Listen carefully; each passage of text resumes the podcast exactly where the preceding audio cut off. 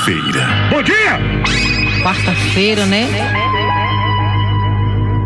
Hoje é quarta-feira. Estamos iniciando a edição de hoje do programa Conversando Água.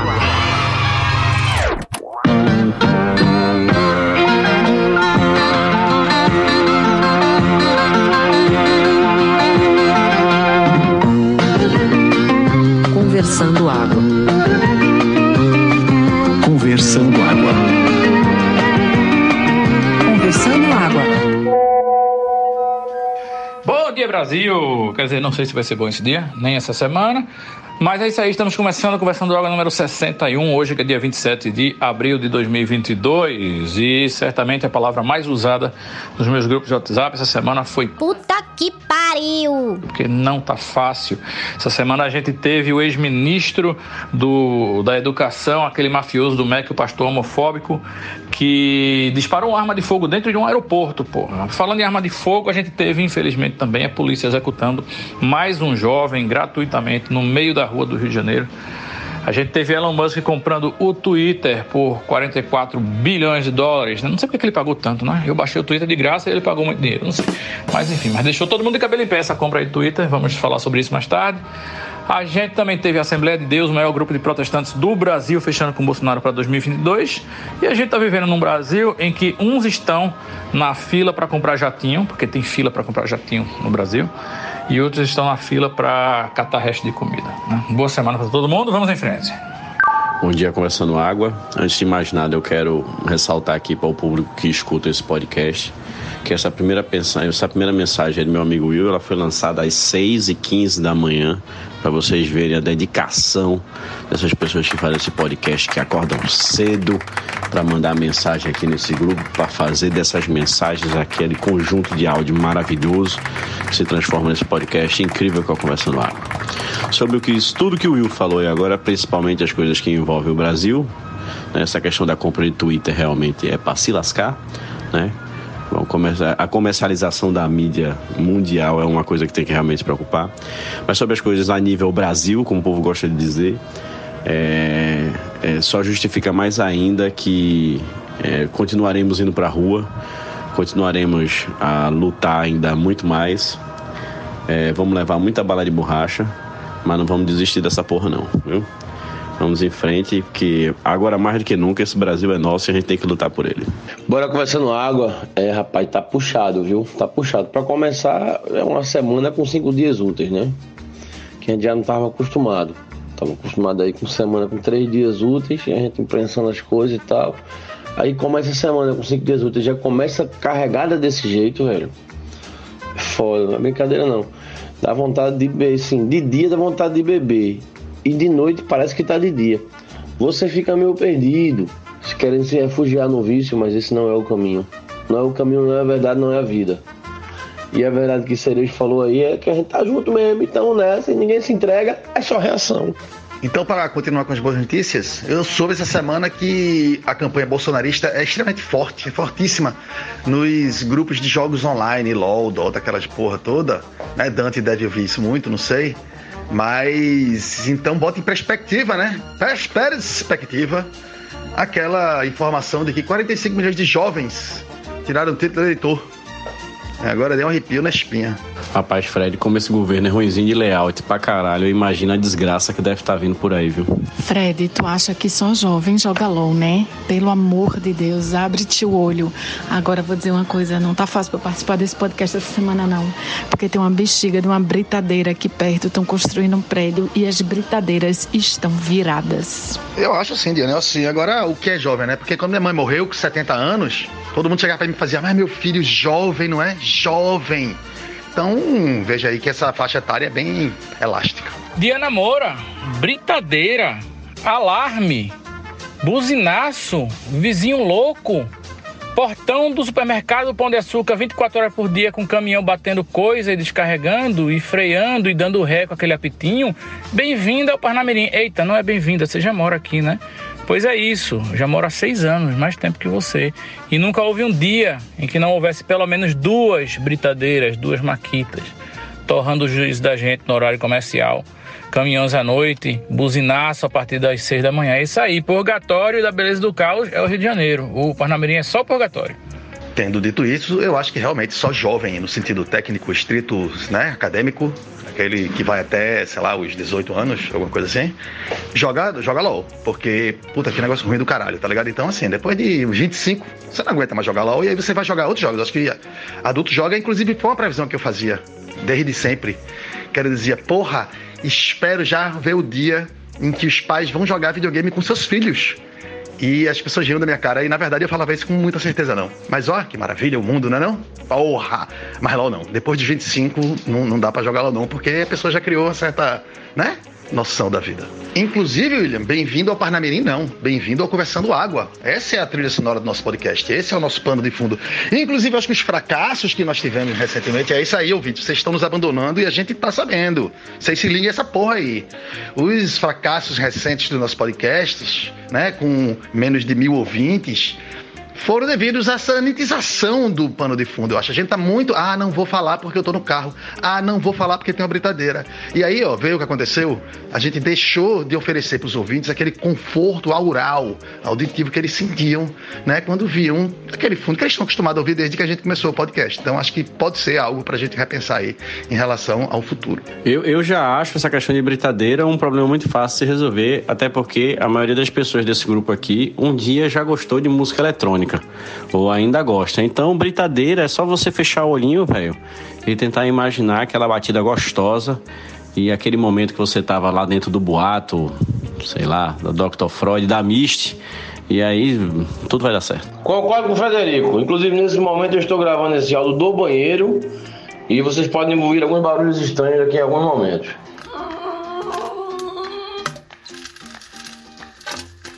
E concordo com o Will também, Parnamirim é uma bomba de zoada, meu irmão. É uma coisa impressionante. Aqui na minha, na minha encruzilhada, eu moro aqui na beira de duas vezes abertas da, da cidade do Recife. É uma coisa louca. Ontem era, era mais ou menos uma hora da manhã, quando passou uma sirene de polícia ligada. Eu pergunto, por que ligou a sirene de uma hora da manhã, meu companheiro? Tinha trânsito para você furar de uma hora da manhã, porque você passou com a sirene naquela altura, Deus. Sem precisão. E já falando de dentro do carro com o ar-condicionado ligado e o limpador de para-brisa também fazendo barulho, a chuva caindo em cima, né? Como solicitou o Fred. Gostaria de dizer que esse negócio de o jovem está tirando o título de eleitor me deixa muito apreensivo. Porque, no geral, o jovem só faz merda. E se esses 45 milhões de jovens forem da Assembleia de Deus, minha gente? A gente tá fudido. A gente tá fudido de qualquer jeito. Já pedindo desculpa pelo áudio limpo aqui, é, Parnamirim pode ser legal, agora não é melhor do que Casa Amarela, porque aqui o que você ouve é risada na rua, briga, confusão, conversa. Meu irmão, é um hospício essa porra. E você, não importa onde você esteja, você vai ouvir a movimentação do, da humanidade em Casa Amarela. É impressionante. Ontem tava rolando uma risada e eu achava que a risada tava do lado da minha janela aqui, do lado de fora. É uma coisa maravilhosa, meio assustadora, mas é incrível. Ô, Paulinho, e outra coisa, a sirene é a invenção mais burra da polícia. Quer dizer, a polícia já é uma invenção burra por si só, mas a, a, a sirene é foda, porque a sirene anuncia que a polícia tá chegando.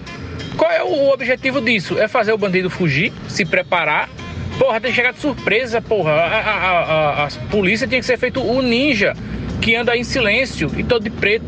Só com os olhos de fora pra pegar todo mundo surpresa. Mas não, liga aquela merda pra aparecer. É exatamente, Will. É isso, seria o efeito, né, efeito surpresa. Perdeu-se. Perdeu-se por completo com essa porra dessa sirene apitando no ouvido do cidadão. Todo mundo que viu foge, até inocente tá correndo. Geralmente é ele que é baleado quando tá correndo, porque é inocente, entendeu? Já dizia aquela, aquela linda poesia de Sérgio Sampaio: eu tenho medo de polícia, de, de bandido, de cachorro e de dentista. Porque polícia, quando chega, vai batendo em quem não tem nada com isso. É isso aí. Bem, ele só é baleado se ele for negro, né? Se ele for branco, é, normalmente, provavelmente ele nem vai ser baleado. Só vai correr mesmo. É justamente o que diz aquela piada, né? Porque é que a máscara do Batman não cobre o rosto dele inteiro e deixa aquela parte da boca de fora.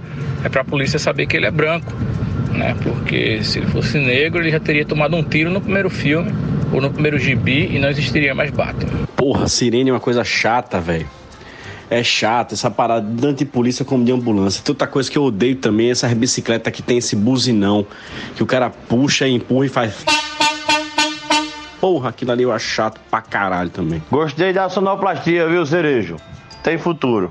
Eu gostaria de inaugurar um quadro novo aqui no, no podcast, antes de eu dar uma sumida, porque hoje eu só vou aparecer de volta à noite por aqui. Que o quadro é O que lhe chocou essa semana? Aí vai ser fácil de responder. Eu quero saber de vocês o que é que chocou vocês essa semana. E o que me chocou não foi nada disso que eu listei na abertura do podcast. Mas não sei se vocês sabem, mas o, a Covid está voltando com tudo na China e os lockdowns lá estão mais severos que nunca. E na cidade de Xangai, o que me chocou foram os funcionários do governo colocando tapumes e lacrando prédios, porque lá tem uns prédios assim que moram 5 mil, 10 mil pessoas no, no mesmo prédio, sabe?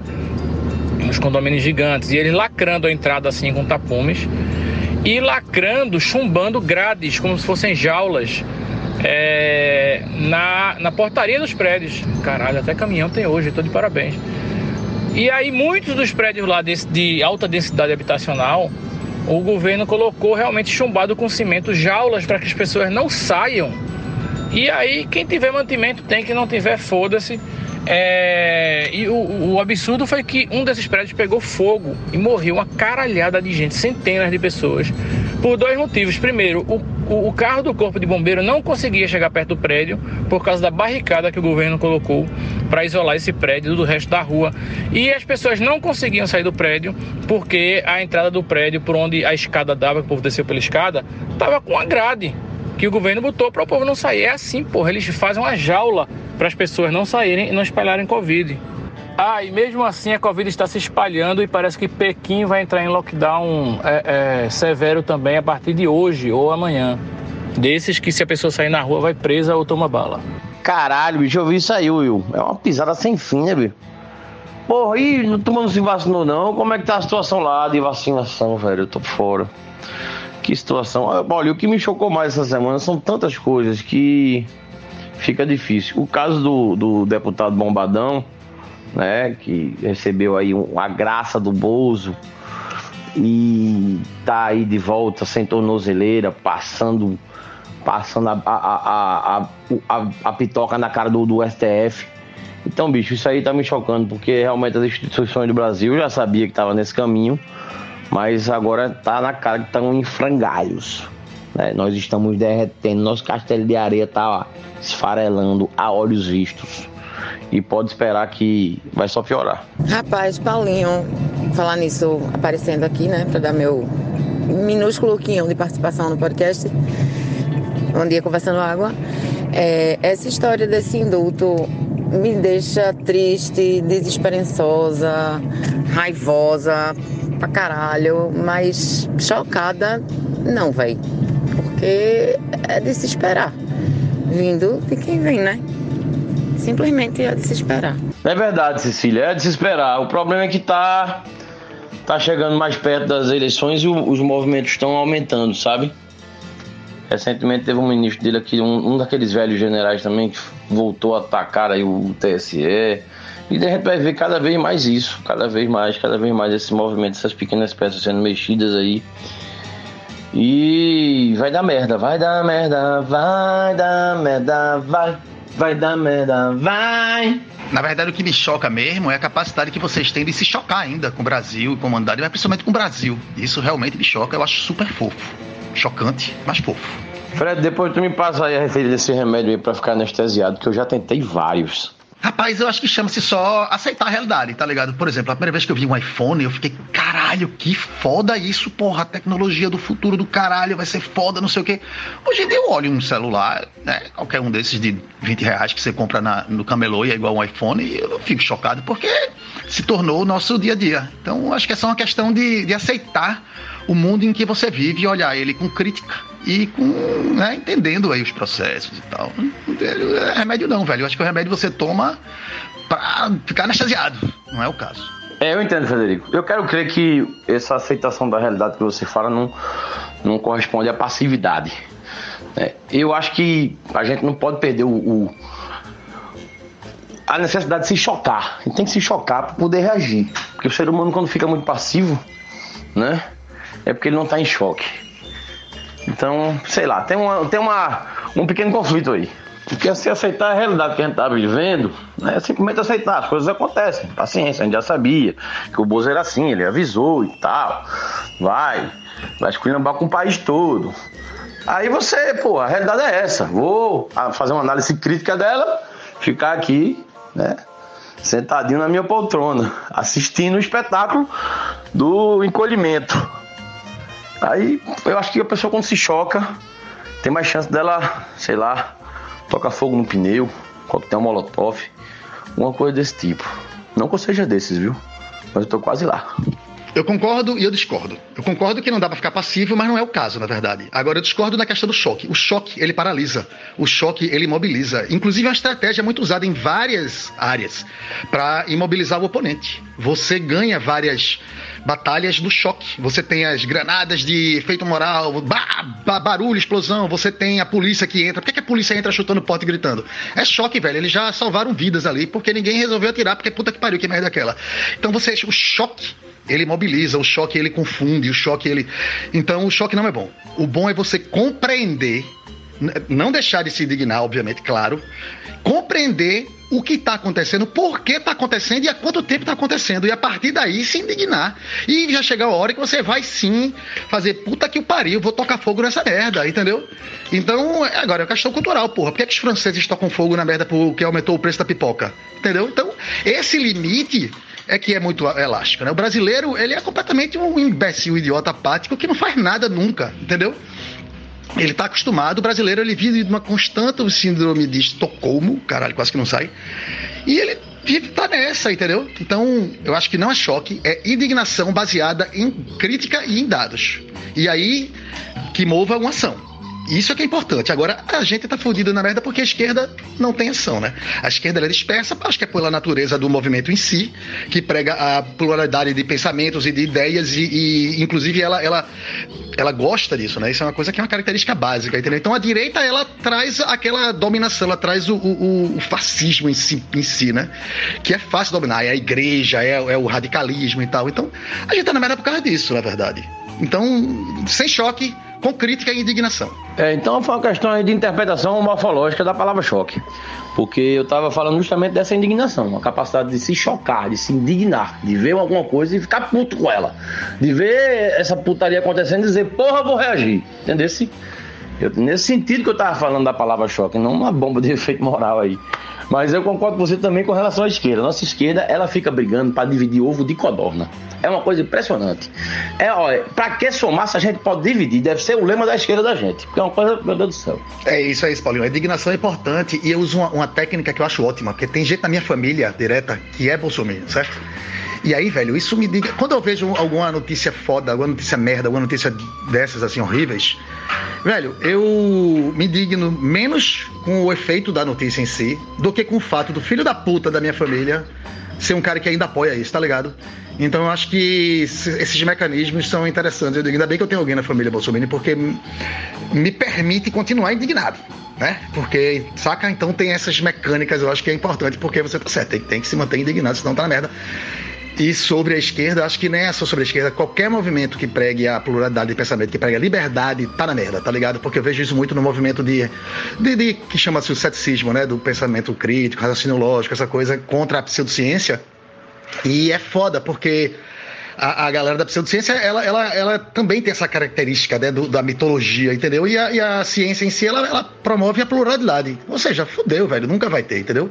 Outra questão também é que a gente que tá no lado bom, a gente tem ética e procura seguir pela regra. E o outro lado não está preocupado com regra. Ou seja, ninguém nunca vai ganhar contra alguém que não segue a regra, certo? Vamos jogar futebol, eu jogo sem regra, tu joga com regra, vamos ver quem ganha. Qualquer jogo. Então, no jogo político, velho, é muito difícil ganhar se um time segue a regra e o outro time não segue a regra. Então é uma questão conceitual, velho, que vem muito de fundo e, e só para dizer aqui que a gente tá fudido e não tem como fazer não. Baseado numa conversa que aconteceu por texto nesse grupo e não por áudio, eu vou responder a pergunta do novo quadro de Will.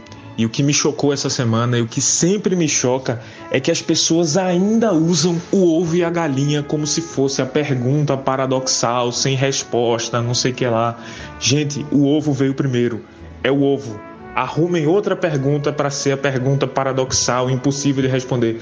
Porque nesse caso tem uma resposta ela é objetiva. O ovo veio primeiro. E Fred, eu concordo que a gente está do lado bom. Eu também acho que é impossível ganhar seguindo a regra, mas é porque quem criou a regra foi a classe dominante, que é a nossa inimiga, que está do lado ruim.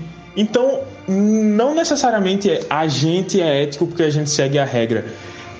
Eu acho que dá para debater se é, tipo, se é antiético sair de uma regra que foi criada por um grupo que está no poder com o objetivo de te oprimir. Pois eu, com britadeira e tudo, vou dizer aqui para vocês o que é que está me chocando. Vocês viram que a página de Bolsonaro no Twitter ontem ganhou 65 mil novos seguidores no Twitter? Vocês viram que desses 65 mil novos seguidores, mais ou menos dois terços foram de contas criadas ontem e antes de ontem? Vocês viram que já começou o ataque no Twitter qualquer besteira, qualquer leseira que qualquer pessoa da esquerda poste, a, a manada de, do gado, sei lá como é que a gente chama isso, vai em peso atacar, assim, e destruir o, o comentário de esquerda que está sendo feito. Qualquer coisa eles rebatem, eles criticam, ironizam, colocam meme, argumento sério, argumento de piada. Já começou o ataque nas redes sociais, prestem atenção. E só para explicar a explicação de Dante, o porquê de que a resposta do ovo é óbvia, e pelo amor de Deus, 2022, é o seguinte, minha gente: dinossauro botava ovo, galinha é dinossauro. Ou seja. Rapaz, chocado e anestesiado, aí é como eu definiria a população brasileira, sabe? Porque, porra, a PM mata um guri na sua comunidade, no meio da rua. E aí você pensa, ah, é assim mesmo, porra. Ele tava na rua, morreu. Sabe como é? A pessoa, sei lá, vai no supermercado e vê um negócio que vê carne e vê que não pode mais comer carne e pensa, tranquilo, é assim mesmo. Eu acho que essa coisa do, do assim mesmo, de, do deixa pra lá, do, é, é que fode, sabe? Porque é isso, a, a, as pessoas veem a gasolina sair de dois e pouco para oito e pensam, não, tá tranquilo, é assim mesmo. Tipo, não, é como se não existisse culpado como se. Enfim, vocês estão entendendo, né? É foda. Não, não vai mudar, porque existe uma, uma, passividade aí que eu não sei a troco de que é que as pessoas são tão tranquilas em ver a merda cobrir até o, o pescoço e, e não entender que não era para ser assim. E que não era assim antes, né? Pera aí, Fred. Então você quer dizer que a, a pergunta é: quem veio primeiro, o ovo ou o dinossauro? Porque eu quero saber de onde veio o dinossauro que botou o ovo que nasceu a galinha. Will, tu visse que os supermercados estão trancando o freezer da carne, colocando cadeado mesmo. Aí você chega no caixa e você diz: Eu quero um quilo de picanha. Aí o cara vai lá, pega um quilo de picanha ou o que você quiser e leva para o caixa, como se fosse antigamente. Antigamente não, como alguns supermercados ainda fazem isso com desodorante, com lâmina de barbear, com pilha, com itens mais caros e mais fáceis de serem roubados. Mas aí, William, a pergunta é outra: quem veio primeiro, o ovo ou o dinossauro? Eu vou dizer aqui: quem veio primeiro foi o ovo. Porque, né, dinossauro, alguma coisa antes do dinossauro botava ovo e depois essa coisa virou dinossauro. Então, tá aí responder a tua pergunta de novo. Não é querendo deixar o programa mais pesado, não, mas eu fiquei chocado também com a entrevista de uma mulher que mora numa, numa cobertura no Rio de Janeiro, explicando como é maravilhoso morar numa cobertura e olhar tudo de cima. E que ela vê o morro da Dona Marta, que tá revitalizado, e diz que tá tudo pintadinho agora, que parece uma casinha de bonecas. E aí lá pelas tantas eu parei de ver no momento que ela disse que todo dia tinha show de fogos na varanda dela. E aí eu não entendi o que é que era, depois ela esclareceu que eram os tiros. Saca? Tipo os traficantes dando tiro de fuzil e as balas passando assim, fazendo um rastro de fogo no céu. E ela disse que todo dia era um show de fogos pra ela. E Dante, tu tá certíssimo, velho. Porra de seguir uma regra criada para te dominar, né, velho? Mas a gente faz isso. Isso é o que o William tá falando agora. Exemplo, o William deu exemplo. Né? Essa coisa de de aceitar calmamente. Isso foi uma regra criada, porra. A regra do trabalho enobrece a alma. Você tem que trabalhar para se fuder. Descanso, ele é pecado você descansar. Porra, a gente vive cheio de regras que nem são tão é, é, teoricamente prejudiciais, mas que a gente vive por elas, tá ligado? E a galera fica, fica na merda se não estiver trabalhando, ou se. Sabe como é? Se não estiver ganhando dinheiro para se fuder. Então, meu irmão, é exatamente isso. Quais são as regras que você tem que desrespeitar e, e quebrar mesmo pra se fuder. Boa, boa, boa, boa. Ah, eu concordo pra caralho que a sociedade vive por essas regras. 99,9% das pessoas, 99,9% do tempo, inclusive a gente. É, só deixando claro que a gente não é ético porque a gente segue essas regras. A gente é ético porque a gente é ético. E, inclusive, ser ético pode ser quebrar essas regras, visto que são regras ruins feitas por pessoas ruins com objetivos ruins. Sim, sim, sim, é isso que eu falei. Por isso que achei do caralho tua observação. Inclusive a ética, o conceito de ética e o que é ético é também distorcido, né? O que é que é certo, o que é que é errado. A gente vê aí o, o, a discussão do conservadorismo, né? Contra a galera que é mais progressista e quer mudar certas relações interpessoais e certas formas de, de ver né, a sociedade. E você vê que existe uma, uma resistência foda e essa resistência é baseada na, numa questão de, de ética ou de. Não é? Então, a própria ética, o conceito, tem que ser observado com cuidado, porque não, com certeza não é uma coisa que é tá correta. Né?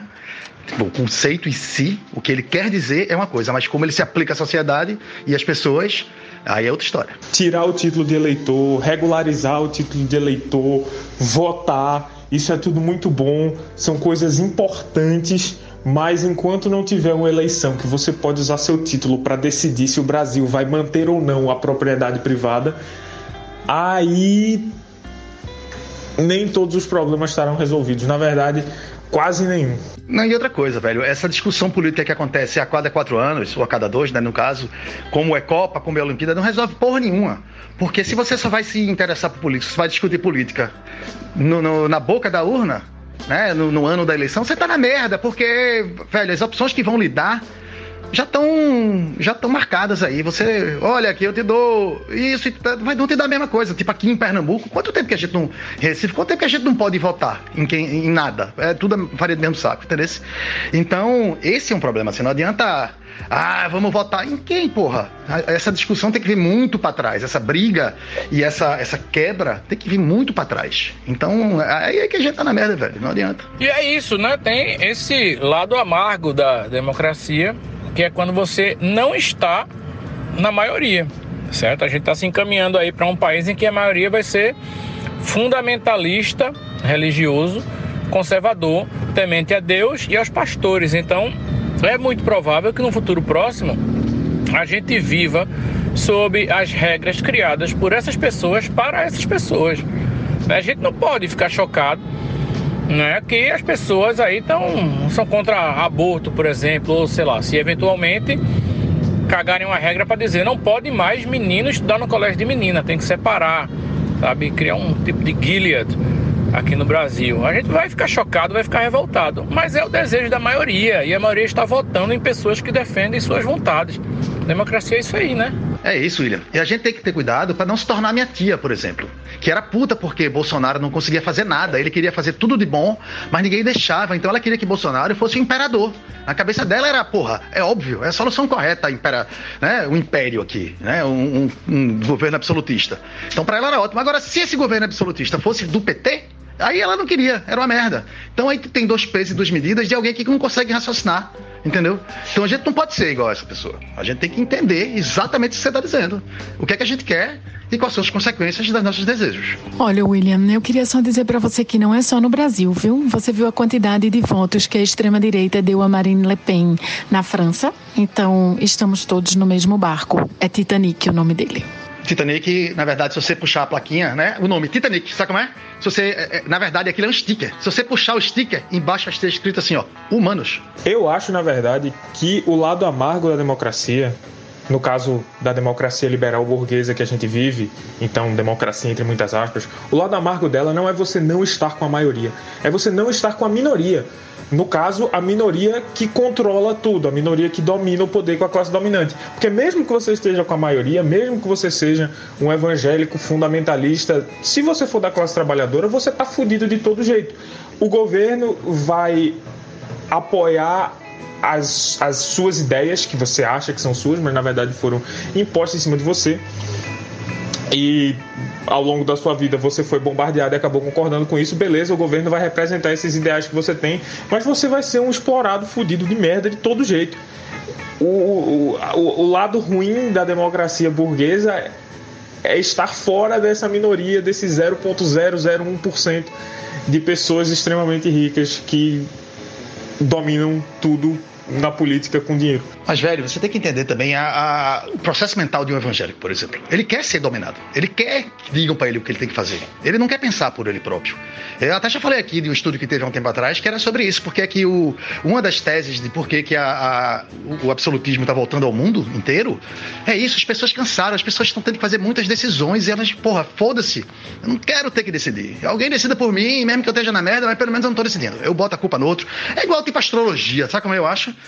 Tipo a própria religião em si. Eu, se eu puder dar outro sócio na, na minha culpa no meu problema, porra, muito melhor. O problema é meu, o problema é de outro. Então, eu acho que o evangélico tem isso também. Assim, ele vive uma vida de repressão por escolha. Ele gosta da repressão. E aí, velho, se o governo, além da religião dele, pode reprimir, puta que foda, entendeu? Então, a gente não pode julgar o que a gente gosta, o que a gente acha legal não pode impor isso à cabeça do outro. A gente tem que entender o que é que o outro quer, gosta e qual é o mundo onde ele vive. Ah, eu acho que essa coisa do, do, do da extrema direita tá surgindo no mundo com força tem mais a ver com o capitalismo tardio do que com os evangélicos, mas assim, é porque os evangélicos eles são a ferramenta do capitalismo tardio, né? O capitalismo ele usa do pânico moral para ganhar adeptos e manter o medo nas pessoas. Tipo, a Itália fascista, por exemplo, era recheada de pânico moral, era cristão, não era protestante, mas ainda assim. É... A ditadura aqui no Brasil também, pânico moral pra caralho. Isso tipo, não é culpa dos evangélicos, não é culpa dos católicos ou de dos muçulmanos ou enfim de seja qual for a religião visto que sempre tem é, alas progressistas em qualquer que seja a religião. Mas é uma eu acho que a culpa é realmente da burguesia que se usa do pânico moral das alas conservadoras das religiões para fazer isso, entendeu? Ah, Dante, mas toda vez que você abre a boca para falar nesse podcast, tudo que você diz é que a culpa é do capitalismo. É, e é porque é mesmo, porra. É isso. Não, não, sim, você está certo. Não é uma exclusividade religiosa, não, digamos assim. É, é, eles são só um grande aliados por causa disso. Agora eu vou dizer mais assim. Por que, que eles são aliados? Eles são aliados porque foram criados num ambiente onde você é obrigado a suspender a descrença, certo? É, é isso é a vida deles. Isso é o, é, o, é, o, é o âmago da vida deles. É onde tudo converge é na suspensão da descrença. E no momento, meu velho, onde você suspende a descrença, você se torna o quê? Um crente. E na hora que você se torna um crente, você crê em qualquer coisa. Você está acostumado. Então essas pessoas foram acostumadas a acreditar em qualquer coisa, entendeu? Porque é assim. Entendeu? Então eles foram acostumados também ao mito. Existe toda uma mitologia de dominação que vem em toda a religião, certo? Existe uma hierarquia muito grande. É, é, é, um quase um exército, onde você tem lá o supremo comandante, e você tem os anjos, você tem todas as coisas, e você tem regras específicas. Então, eles se aliam muito bem. Então, então, então enquanto a gente tiver é, gente sendo é, criada nesse contexto, nesse paradigma, vamos estar na merda. Vamos estar na merda porque é muito fácil você cooptar. Certo? É muito fácil. Você cria, e eu acho que, inclusive, obviamente, isso deve ser é, é proposital. Por que, que, a religião é tão arraigada? Porque, velho, é de interesse da, da elite criar pessoas que não tenham muita capacidade de raciocínio, que sejam crédulas e crentes. Entendeu? Então, isso é muito bom, porque enquanto tiver esse tipo de gente, eles têm de onde puxar. Eles têm a massa para moldar. Entendeu? Então, velho, é, não dá pra. Não é só eles, obviamente, mas também não dá pra tirar a culpa do, da, da, deles nesse, nesse contexto geral, entendeu? E eu nem digo a culpa do indivíduo, eu digo a culpa do conceito. Então, pessoal, vamos lá. Eu e a minha britadeira vamos falar um pouquinho aqui disso do que Fred considerou que a pessoa deseja ser oprimida. Ela entra numa religião, ela se torna evangélica porque ela deseja ser oprimida. Não tem nada a ver com isso, não. É, a liberdade, a liberdade dá muito trabalho. E a liberdade requer que você se responsabilize por todos os seus atos. A partir do momento que você é livre para agir do jeito que você quiser, você vai sempre ter que se colocar em questão. E isso dá um trabalho triste. As pessoas então aderem a modelos morais de comportamento, seja ele o católico, o evangélico, seja a comunidade do seu bairro, seja o seu partido, seja, enfim, qualquer coisa, a, o código de conduta do seu condomínio ou código de conduta do seu trabalho E as pessoas aderem a isso e levam isso como uma forma de se portar, como um guia, uma norma para ser e estar no mundo, porque isso é, alivia a, o peso que elas sentem de ter que tomar todas as decisões sozinhas. Elas estão respaldadas em alguma coisa, elas não têm que pensar. Então ela não, não acha que ela é oprimida, ela acha que ela é amparada, ela acha que ela está ali seguindo o caminho certo porque alguém em quem ela confia está ajudando ela a trilhar esse caminho. A, a filosofia trata disso com maestria, assim, com, sabe, se debruça sobre essa questão. O que é a liberdade para o ser humano? Para o ser humano, às vezes a liberdade é um peso, às vezes é muito difícil lidar com a liberdade. Tu me criticou, dizendo que não tem nada a ver com isso, dizendo exatamente o argumento que eu dei. Então tu viu só os primeiros 15 segundos do meu áudio, não foi, Moura? Tamo ligado em você, viu? Ouça o áudio, leia o texto. Eu sei que é a vida corrida, mas o áudio, bota em 2x, vá. Freud também tem um livro maravilhoso chamado O Mal-Estar na Civilização, que fala sobre o peso daquilo que nós temos que abrir mão para conviver em sociedade. Então, para conviver em sociedade, eu tenho que abrir mão de poder socar a cara do meu vizinho. Eu não posso socar a cara do meu vizinho. E aí, esse mal-estar que me causa para viver em sociedade, a igreja vai lá, ou qualquer outro código moral que a pessoa escolha para viver e diz assim: olha, se você socar a cara do seu vizinho, vai acontecer isso, vai acontecer, não faça isso. Então, esse código moral respalda o seu mal-estar, dá um sentido para ele, dá uma razão a ele. Mas o mal-estar continua existindo, tá? Você está enganado, Fred. Eu ouvi o seu áudio inteirinho. Eu não sei se o demográfico principal desse podcast vai se identificar com qualquer coisa que eu vou dizer nesse áudio, mas eu preciso externar isso de alguma forma e eu vou usar esse veículo, esse canal que eu tenho para soltar esse pensamento para o mundo. A linguagem do videogame, ela ficou muito chata, ela ficou muito técnica. Tipo, hoje tudo é desbalanceado, é overpowered ou OP, é broken, é isso, é aquilo. Eu lembro na minha adolescência e na minha pré-adolescência, quando eu jogava videogame, e as pessoas diziam que não sei o que era apelão, que uma magia era apelona. E eu acho isso muito, muito mais legal do que dizer que uma magia do jogo é desbalanceada. Eu. Gamers do mundo que estejam ouvindo esse áudio, por favor, voltem a usar o termo apelão e apelona Obrigado. Eu acho que como aqui só tem gamer velho, eles vão usar exatamente esses termos, Dantão. Eu tenho a suspeita de que apelão é pós River Raid. Então eu não tenho certeza se eles chegaram a conhecer o apelão na época em que ele jogava. Dante, eu deixei de me importar quando vida ou energia virou sangue, tá ligado? E quando o termo que você usa para quando você ganha um jogo, caralho, eu nem lembro mais o que, o que é que eu usava e o que é que virou. Mas uma coisa completamente impostora, um termo sem graça e sem força, um texto besta.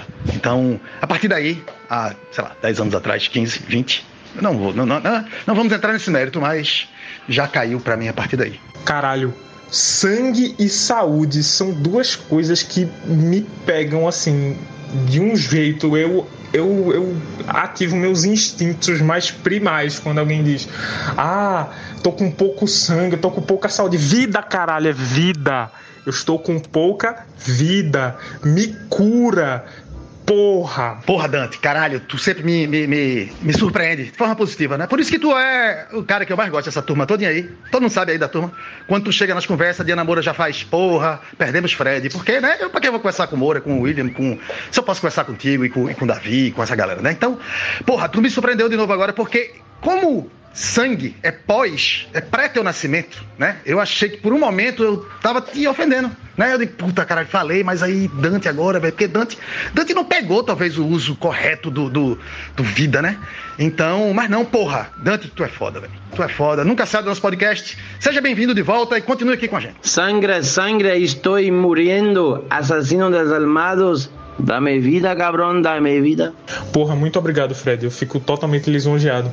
Mas é, pô, o termo correto é vida. E se você fala sangue ou saúde, pau no seu cu, pare de jogar videogame, ou pare de falar, pode continuar jogando, mas não fale nada na sua vida. Porque eu, eu acho que foi alguma coisa. Não sei se foi regional, se foi de grupo para grupo, se foi de jogo para jogo.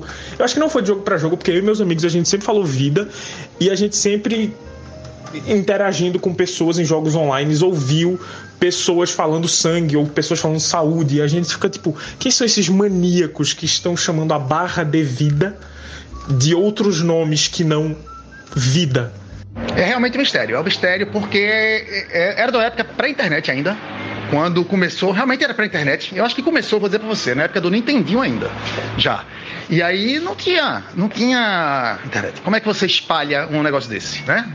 Acho que eu vou dizer pra você, eu vou arriscar aqui dizendo que começou a aparecer tipo Nintendo Nation, aquelas revistas de videogame. Eu acho que alguém, algum jornalista, algum editor de uma revista dessa começou a usar esse termo e aí fudeu. Que era o, né, a internet da época. Então eu arrisco dizer que era isso. E aí, quando começou, como tu falou, os primeiros jogos online, em, em, em né, comecinho da internet, ou mesmo na lógica, naquela parada que você entrava sem ser exatamente pela internet, mas você fazia aqueles grupos né, diretos de, de coisa. Então, talvez tenha isso aí, foi aí que começou a, a coisa. Mas eu culpo, eu culpo algum editor de alguma revista especializada em videogame, provavelmente alguma do Nintendo. Lá. E tem vários termos em inglês que eu até entendo o uso porque eles são específicos, eles têm um significado específico na língua inglesa. Se você quisesse falar em português, você teria que acrescentar duas ou três palavras para poder fazer sentido. Então, tipo, beleza você usar. Mas tem umas coisas que não fazem o mínimo sentido. Tipo, as pessoas falam, me rila pra curar, né? De heal. Tipo, me cura, cara. Me cura. É mais fácil de falar do que me rila. Vai se fuder. Caralho, Dante, tu me pegou agora de surpresa, porque Mihila, pra mim, é nova, e agora eu fiquei feliz de não fazer parte mais desse submundo. Né? Eu só jogo offline agora, eu não converso sobre videogame com as pessoas, porque, caralho, tô muito feliz. É isso. Nunca confie na mídia burguesa. Ela sempre vai trazer prejuízo para a sociedade. Como todos sabem, né? Eu acho que já tu sabe, Dante, eu tô numa mesa de RPG, né? Na verdade, duas, né? Porque eu não tenho. Pandemia, né? Eu tô pra sair. Eu vou sair, eu acho, porque acabou a pandemia e foda-se essa merda. Mas eu passei dois anos aí jogando RPG pela primeira vez na minha vida. E aí, uma das coisas que eu acho interessante pra caralho, é- me causa um problema da porra, na verdade. Porque como eu sou novo, eu não sei de nada, né? Então, o que acontece é que o porra do, do mestre, que, que mestra uma das campanhas, o cara traduz tudo, a porra toda. Ele pega uma- um caralho e traduz, meu irmão, mas traduz violentamente. Porque acessibilidade, nem todo mundo que tá no grupo fala inglês muito bem. Então eu acho do caralho. Mas aí, velho, por um lado é uma merda, porque eu nunca vou conseguir pesquisar. É muito difícil pesquisar um termo pra entender o que é que ele quer dizer e tal. Ou, ou quando eu vou dar um upgrade no meu caractere, coisa que eu odeio, eu odeio subir de nível, porque eu odeio ter que dar upgrade caractere. Todo mundo gosta, eu odeio. Mas, por outro lado, é interessantíssimo, cara, tu ver os termos e usar os termos em português, tá ligado? Eu acho foda, eu acho isso. Fica, dá uma, dá uma quenturinha, assim, apesar de eu não, não, não fazer muita questão disso, não. Até gosto muito de usar inglês e tal, meio uma cecilhada assim, mas. Mas eu acho legal, interessante essa- esse contexto do RPG todo traduzido, sabe? Eu acho, acho legal. Até porque, já mudando um pouco de assunto agora, um negócio que eu acho interessante é essa questão da língua, né? Porque inglês, por melhor que eu fale inglês, não é a minha língua principal, né? Eu nem nasci no inglês, né? Então eu falo inglês de pirraia porque nerd, nerd nasce morto, nerd que não fala inglês nasce morto, né? Mas de qualquer forma, não é a primeira língua. Então, a primeira vez que eu tive contato, que eu tive essa certeza, velho, foi com South Park. Porque eu assistia South Park em, na TV a cabo, né? E era.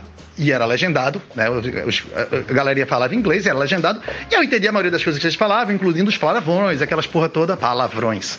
E aquelas porra toda. Aí, beleza. E aí era legal, era interessante. Até o dia que eu fui ver o filme do South Park. E o filme era dublado. E eu digo, ah, tranquilo, foda-se, meu irmão. Aquele filme me ofendeu de uma forma, velho, agressiva, tá ligado? Porque eram os palavrões em português, porra. Aquelas criancinhas no cinema falando os palavrões cabeludíssimos em português, tá ligado? Então entra na alma, velho. Não entra no cérebro, saca? Então eu acho que é, é do caralho essa, essa, essa forma diferente, né, velho? De você perceber o, o- a coisa independente do, da afinidade que você tem com a língua, né? É a percepção, não é o entendimento, né? Porra, eu acho foda. Eu acho super importante, na verdade. Na minha mesa, quando eu mestrava, tem uma amiga minha que não fala muito bem inglês. E aí, é, muitos dos livros de DD não são traduzidos. É, a gente joga DD, não sei que sistema tu joga. A gente joga DD 5 no caso. E aí ela. Ela tinha curiosidade para saber de alguma classe, de alguma magia, e às vezes estava num livro que só tem inglês, e aí eu ia lá e traduzia. Assim, eu jogava no Google Tradutor, ele faz 90% do serviço, e aí eu ajusto os termos mais específicos da linguagem de DD 5. É... e dava para ela. E, e, é sempre legal você pensar em nomezinhos é, que são fantasiosos e ah, dá sempre um, um charme a mais para a tradução. Eu, eu fazia isso, eu acho super divertido. Quando tu falou de dublagem e disse que o filme te ofendeu, eu esperava que tu fosse dizer que te ofendeu porque a dublagem era horrorosa. Mas não, a dublagem realmente cumpriu seu papel e te ofendeu porque o filme é ofensivo pra caralho. Assim, não que eu tenha visto, mas com todo o conhecimento prévio cultural que eu tenho de South Park, eu imagino. Então, assim, fico feliz por você ter passado por essa experiência, até porque eu sou o único defensor de dublagem brasileira nesse grupo, então assim, foda pra caralho. É, na verdade, as duas que eu jogo, uma é 5 e é pura, e a outra é uma 4.5 completamente é, é alterada, assim, né? Cheio de house rules pra adaptar, porque o cara não gosta muito da 4.5, mas ele deu uma adaptada violenta. Então é isso.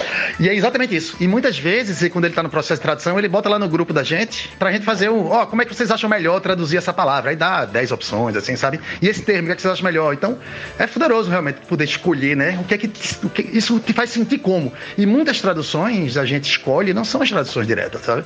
Tipo, não é exatamente o que eu quero dizer. Então, tipo assim, lightning bolt às vezes não é um raio, saca? Quer dizer, nesse caso é muito específico, mas não. Mas muitas vezes a gente opta por uma coisa que represente melhor aquele poder do que a palavra em inglês assim, né? Então, é interessante esse exercício. Não, é isso. E tu sabe o quanto eu odeio dublagem, né? Eu odeio dublagem, apesar de que com a exceção de algumas animações, algumas animações, onde eu acho que a dublagem ajuda pra caralho. Algumas animações, a dublagem realmente é melhor do que o, a original, né? Tem, tem isso. É, inclusive, até porque, na verdade, é uma questão dos estúdios, né? Diz que a Pixar e DreamWorks, eu acho, eles têm um, um, sistema de aprovação e um sistema de qualidade que é foda em todo mundo na questão da dublagem. Então, realmente a animação já é um pouco diferente do que filme, né? Você já tá ali pervertendo a, a sua percepção visual, então já perverte também a percepção auditiva e foda-se, tá ligado? E no caso do South Park, meu irmão, velho, é, é simplesmente necessário.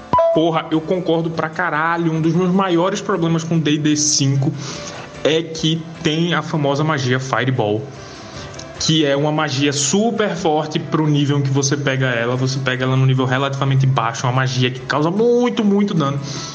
E em português eles traduziram literalmente para bola de fogo.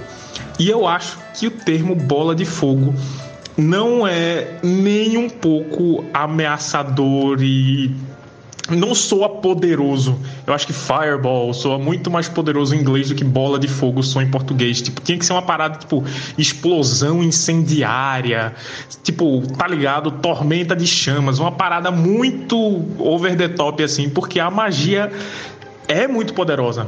Em inglês ela soa muito mais poderosa do que bola de fogo soa em português. Até porque bola de fogo em português já há uns 15 anos tem um problema ainda maior que só me lembra de funk carniça, tá ligado? E aí é foda. Quem é? Sou eu, bola de fogo, e o calor tá de matar. É, é o que as pessoas chamam de localização na tradução, né? É, que, que não é a tradução literal, mas é aquela coisa que vai passar o sentimento que tem que passar. É, e é justamente isso que tu falou também que os estúdios como a DreamWorks e a Disney e a Pixar fazem.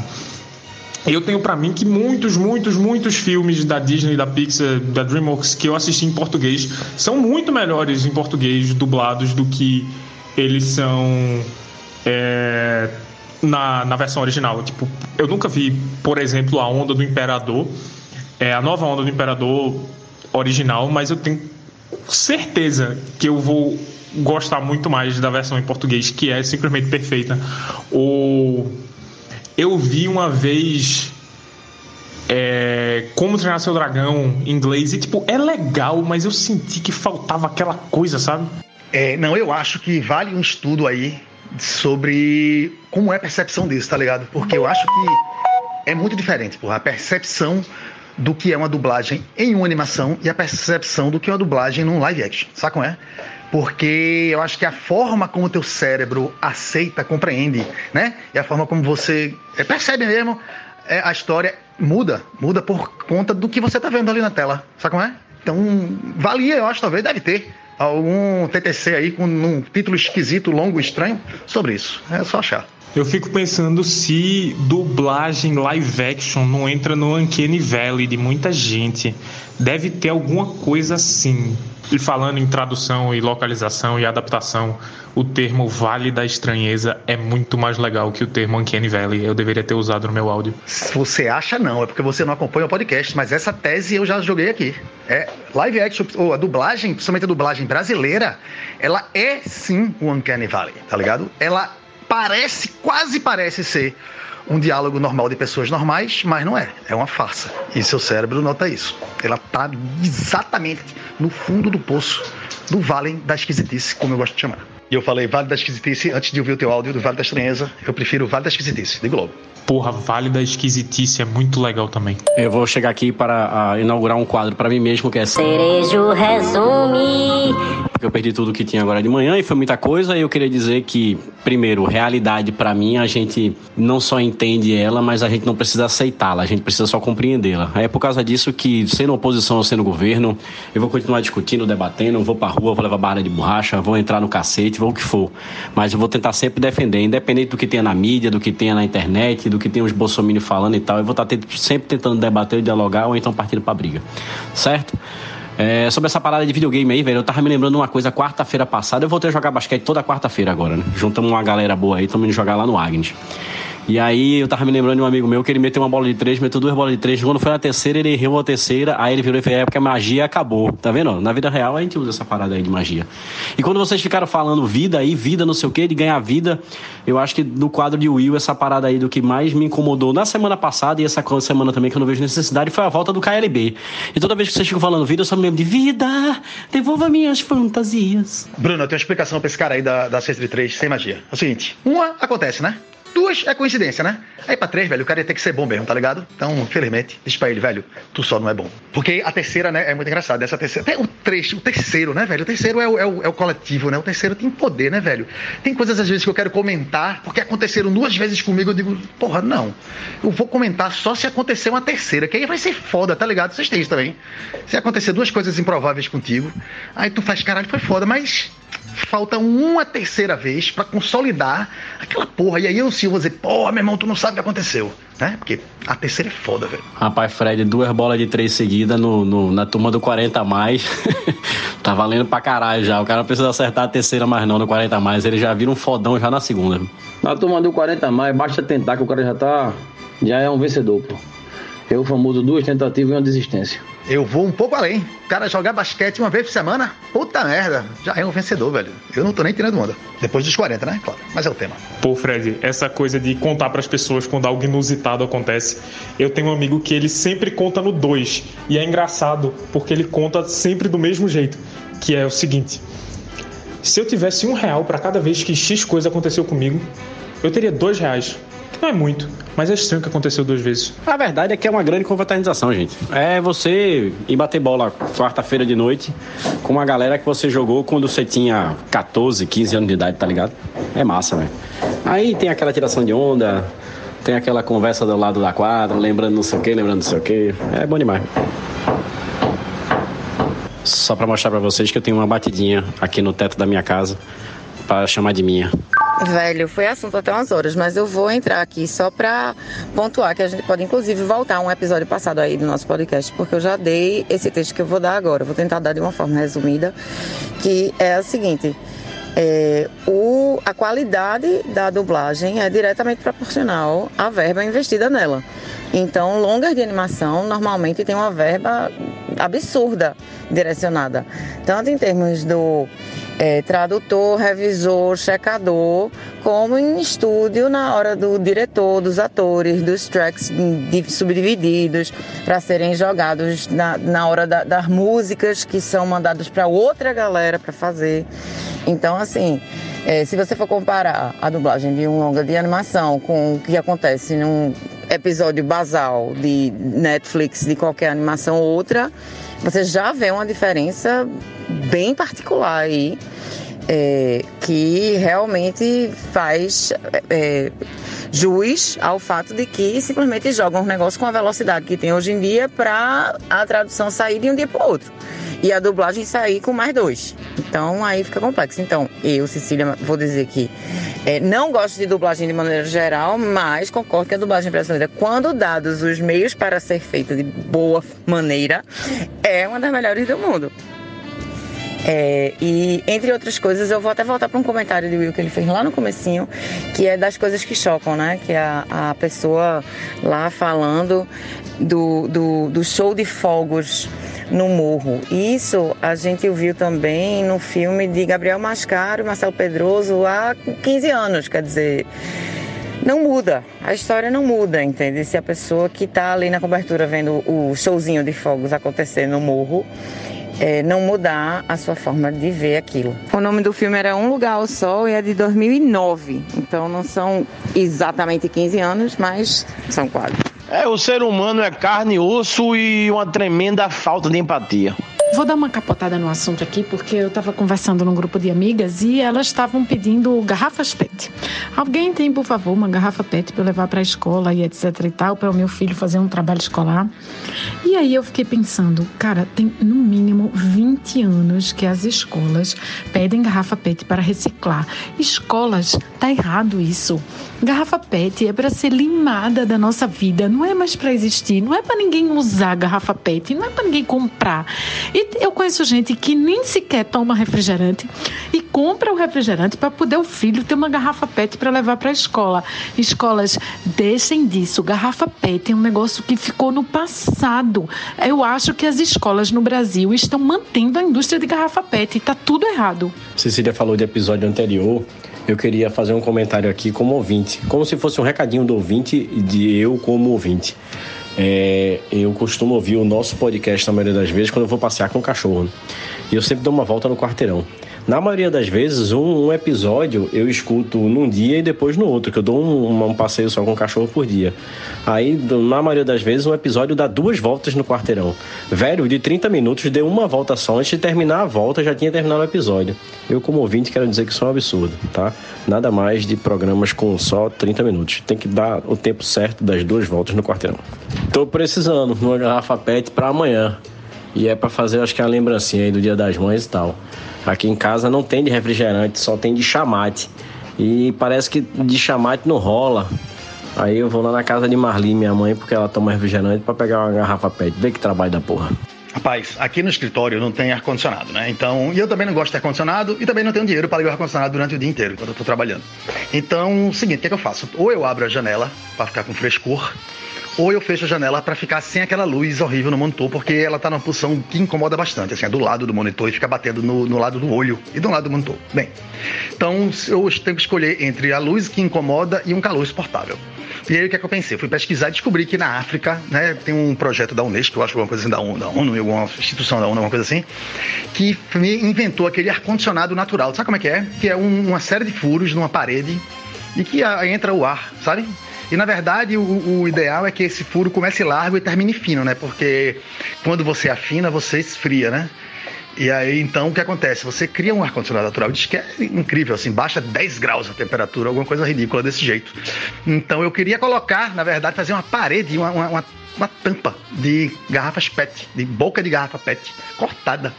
Então, por favor, se sobrar garrafa PET aí, vocês me mandem para mim, porque eu também, eu não tenho mais essa, essa, esse apego, não tenho mais, não uso mais garrafa PET. Quem usa garrafa PET? Então, é isso. Por favor, quando sobrar aí da criança de vocês, vocês acabem mandam para mim, por favor, que eu vou precisar de umas, umas 30, eu acho. Obrigado. Diana Moura, você está aí falando da escola que a minha filha frequenta, assim como o filho de Bruno Cerejo, o filho de Cecília Meira e as duas filhas de Diana Meira, ou seja, só nesse grupo tem cinco alunos dessa escola e todos precisam de garrafa PET. Então são cinco garrafas PET e não é qualquer garrafa PET, tem que ser dois litros. Né? Concordo com tudo que você falou. E isso eu queria acrescentar que eu não sei como é que é em outras escolas, porque essa é a única escola que minha filha já frequentou. Eu só tenho uma filha. Mas eu tenho certeza que a metodologia deles é metodologia pau no cu do papai. Porque todo dia é isso, velho. Assim, agora até aliviou mais um pouco, mas tinha uma época que era assim. Para amanhã, gostaríamos de uma foto da sua filha impressa em papel fotográfico dela segurando uma tartaruga num ponto turístico do Recife. Era um negócio assim e não é exagero. Eu lembro que o, o Felipe, o marido de Diana Meira, me disse, quando o Luiz foi começar nessa escola, ele, ele falou: a primeira coisa que você tem que comprar é uma máquina, uma impressora de fotografia, de papel fotográfico, porque eles vão pedir fotografia dia sim, dia não. Aí tem essa história aí da garrafa PET, eles pedem assim, de repente também, eu gostaria que você trouxesse amanhã um artefato indígena, sei lá, sabe, um negócio desse tipo.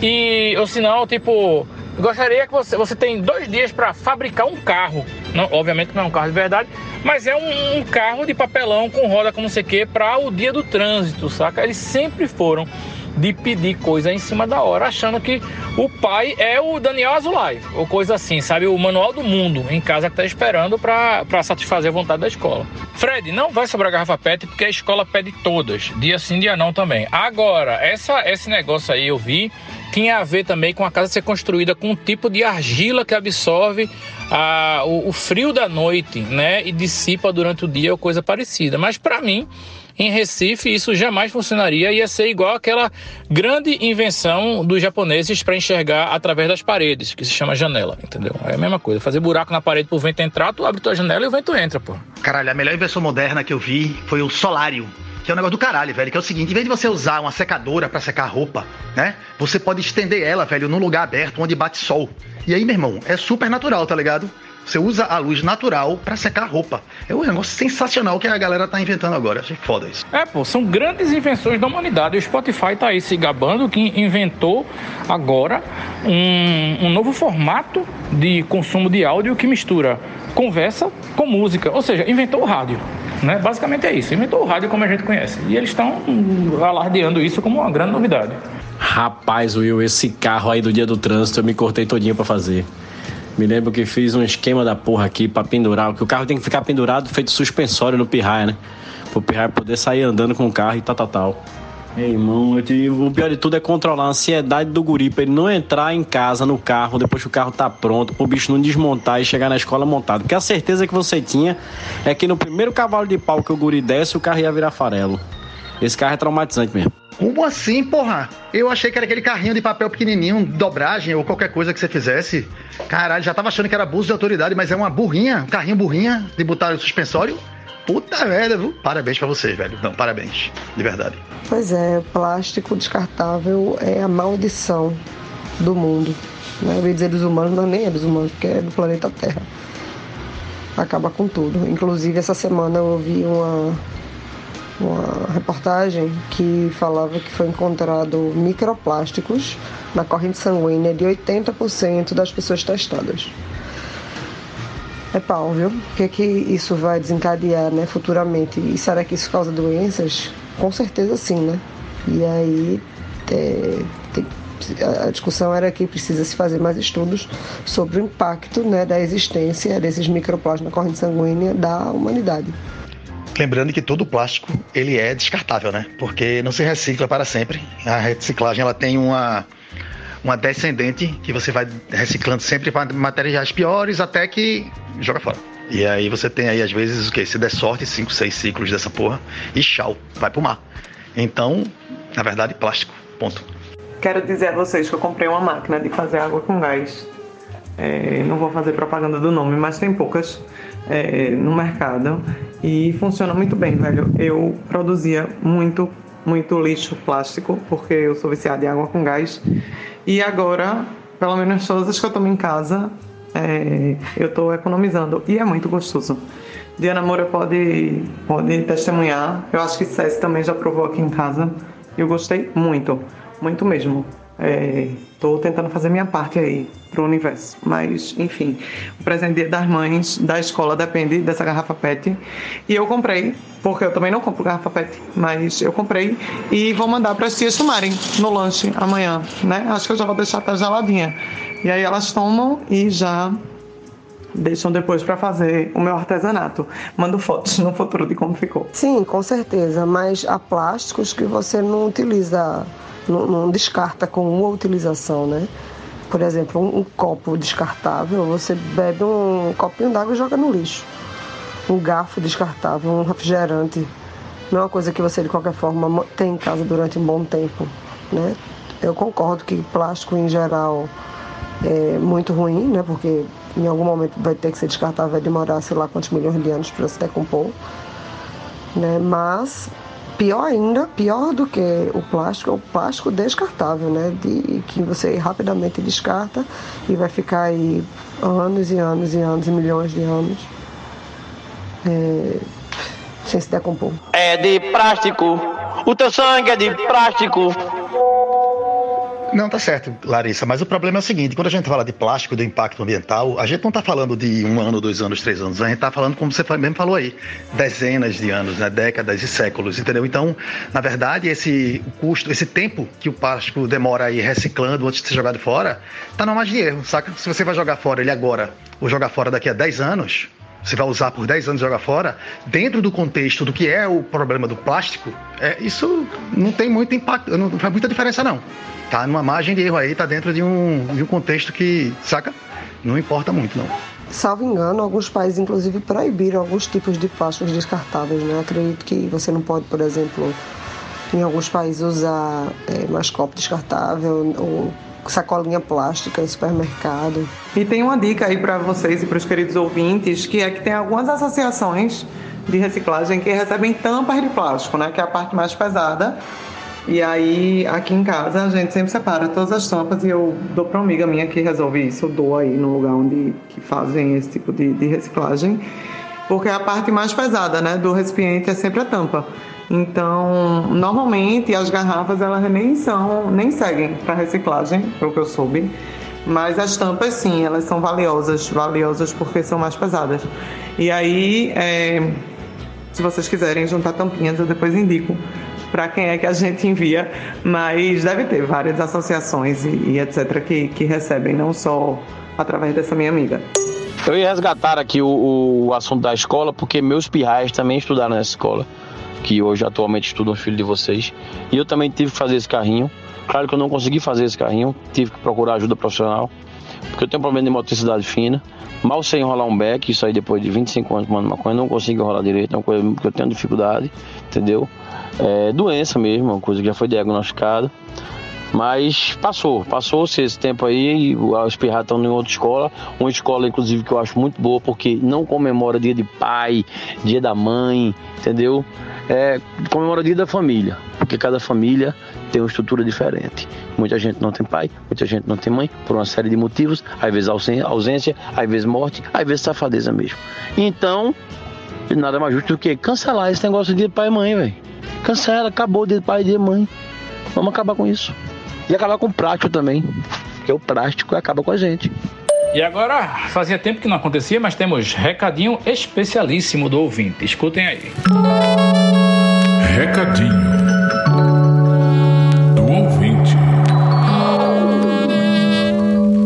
pessoal do Conversando Água. Eu tenho um recado que não posso dar no Jornal Nacional se não perco o meu emprego. Decidi ser otário. Em outubro vote 3 e tiro o Brasil desse pesadelo que os cidadãos de bem conquistaram. Quem não votar 13 o pinto vai murchar e a tabaca vai explodir.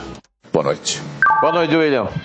Primeiro, sobre a escola, não só tem que mandar a tal da garrafa, como também, no caso do meu pirraia, é, avisaram que a gente tem que construir um instrumento musical indígena daqui para sexta-feira. É aquela glória, assim, né? Tipo, vai com já, tartaruguinha. E, bicho, esse boné aí, ai, o tal do deepfake, vamos tentar usar o nosso favor pelo menos, né? Obrigada aí, viu, Will? Sim, eu havia esquecido desse detalhe. Ainda por cima tem esse instrumento musical indígena que eu fiz no fim de semana. Foi um pau de chuva. Bom, que bom. Tá afinado em garoa ou toró? Pois é, Will. Então, se eu estava sabendo desde o fim de semana, isso só consolida a minha, minha posição, como diz um grupo de amigas minhas, de menos mãe. Na verdade, super menos mãe, porque eu não tinha visto esse negócio desde antes do feriado. E aí agora eu vou sair nas carreiras para fazer. Pense. Bem, eu queria compartilhar com vocês o que eu estou passando nesse exato momento. Eu fui orientado aí por uma junta médica a diminuir o consumo de bebida alcoólica durante os dias úteis, basicamente, em razão de um pequeno destempero hepático. Aí eu estou aqui agora vendo o jogo do meu time e acabei de fazer um drink, álcool free, que é o simplesmente água com gás, limão e gelo no copo Stanley. Eu batizei de desculpe, mas eu vou chorar. Paulinho, eu te compreendo. Desculpe, mas eu quero chorar. Eu inventei tanta coisa durante a minha gravidez. Tanta da coisa. E provei tudo que era tipo de marca de cerveja sem álcool que tinha. No planeta, não é dizer no planeta não, né? Mas disponível no Brasil, nos lugares onde eu estava, nos períodos em que passei a gravidez. E, independente de qualquer coisa, tudo pra mim dava essa sensação de desculpe, mas eu vou chorar. Realmente. Vou chorar, desculpe, mas eu vou chorar. Amigo, oh, melhoras aí. Espero que você passe logo por essa fase sem poder beber em dia de semana. E eu quero dizer que eu adoro água com gás com gelo e limão. Eu amo mesmo, de verdade, gosto muito. É o substituto de refrigerante pra mim. Agora, é foda, é foda, não dá pra comparar. E mentirógica é ruim demais, né? Eu prefiro não beber, assim. Não achar que eu tô querendo inventar um, um drink pra beber. Eu prefiro tomar refrigerante, tomar água, água com gás e limão mesmo, do que ficar inventando drink que não, que não existe. Pelo menos é refrescante. E as lágrimas dão um sabor, um salzinho especial. Então, neste assunto maravilhoso de beber ou não durante a semana, vamos de mais um recadinho do ouvinte. Recadinho do ouvinte. E hoje que ninguém me chame pra beber. Que hoje eu só vou beber caso eu tomar um tiro. Ai, ai, ai.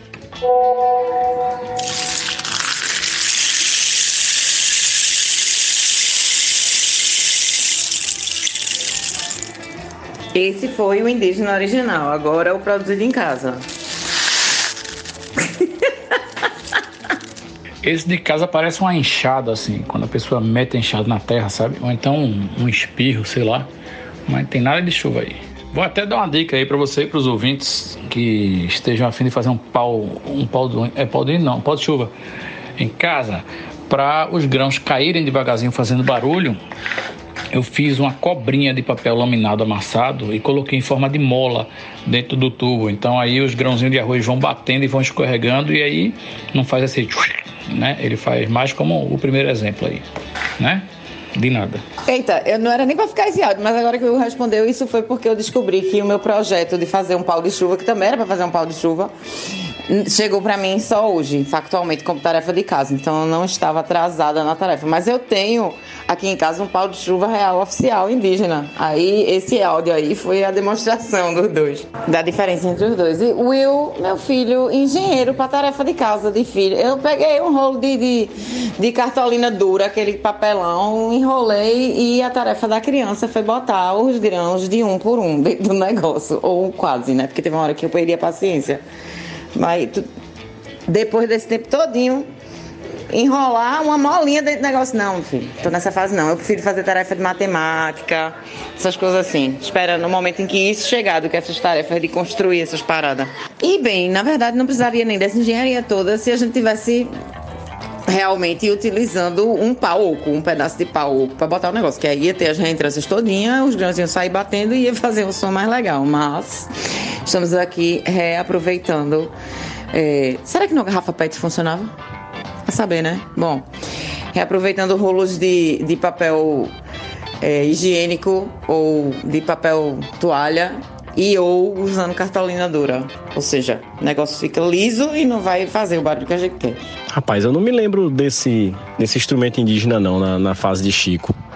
Eu, eu honestamente não me lembro mesmo. E se tivesse esse dever de casa aí pra fazer, eu juro por Deus que eu preferia ensinar a fazer pau do índio aí, como, como o Will falou, aquele drink maravilhoso lá de Olinda. Ou então, velho, ensinar o menino a juntar os beiços assim, a assobiar com um beiço feito índio e tá aí o instrumento indígena que você queria.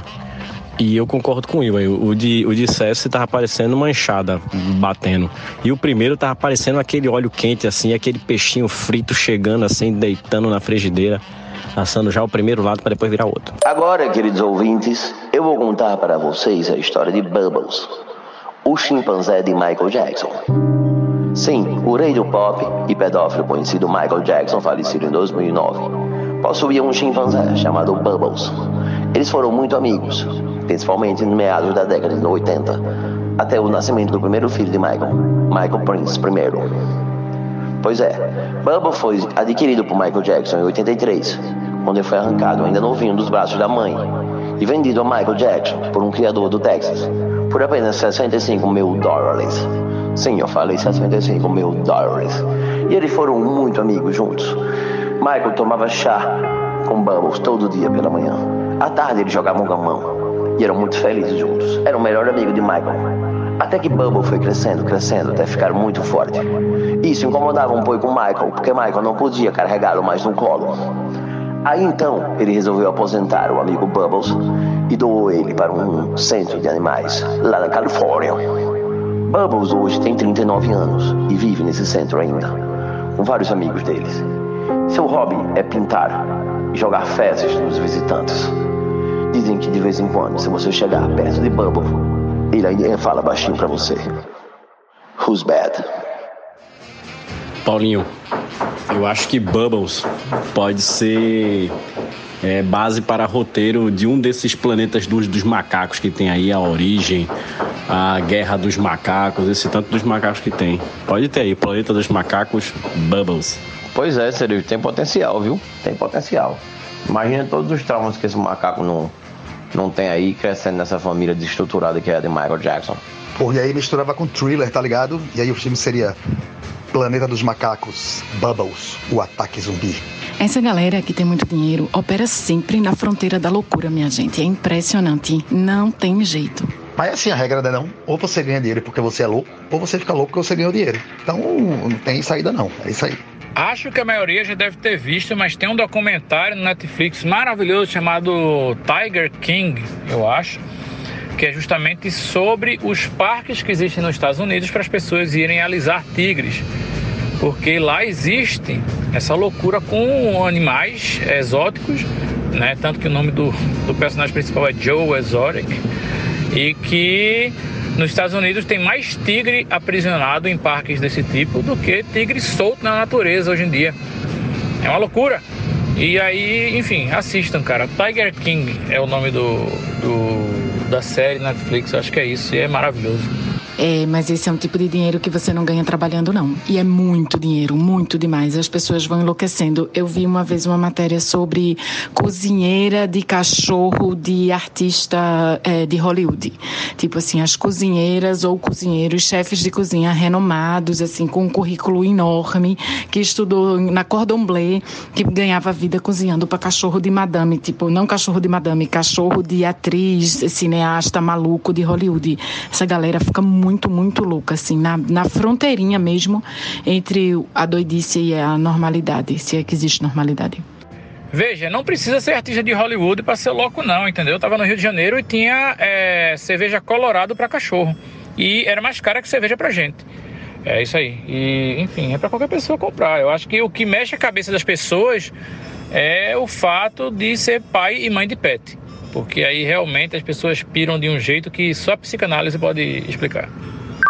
E pegando o gancho aí no assunto do Bubbles e Planeta dos Macacos, vamos relembrar um assunto que já rolou nesse podcast, mas várias tribos de macacos ao redor do mundo já comprovadamente entraram na Idade da Pedra. Macacos das Filipinas, do Congo, etc., já estão fazendo utensílios com pedras e usando esses utensílios para várias coisas, inclusive para fazer marcações em troncos de árvores que outros macacos, quando passam, sabem qual foi o macaco que passou por ali.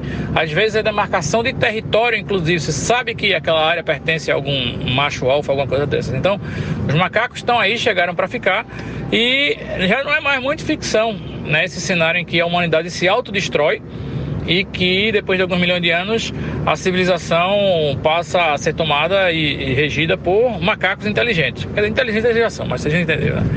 É isso aí. Então, o planeta dos macacos pode deixar de ser ficção em alguns milhões de anos e não estaremos vivos para presenciar. Agora, Paulinho, eu acho que a história de Michael Jackson ficou melhor quando ele conseguiu tirar a família dele, no caso, aqueles irmãos e os pais dele, que eram, e o pai dele, que era bem tóxico, né?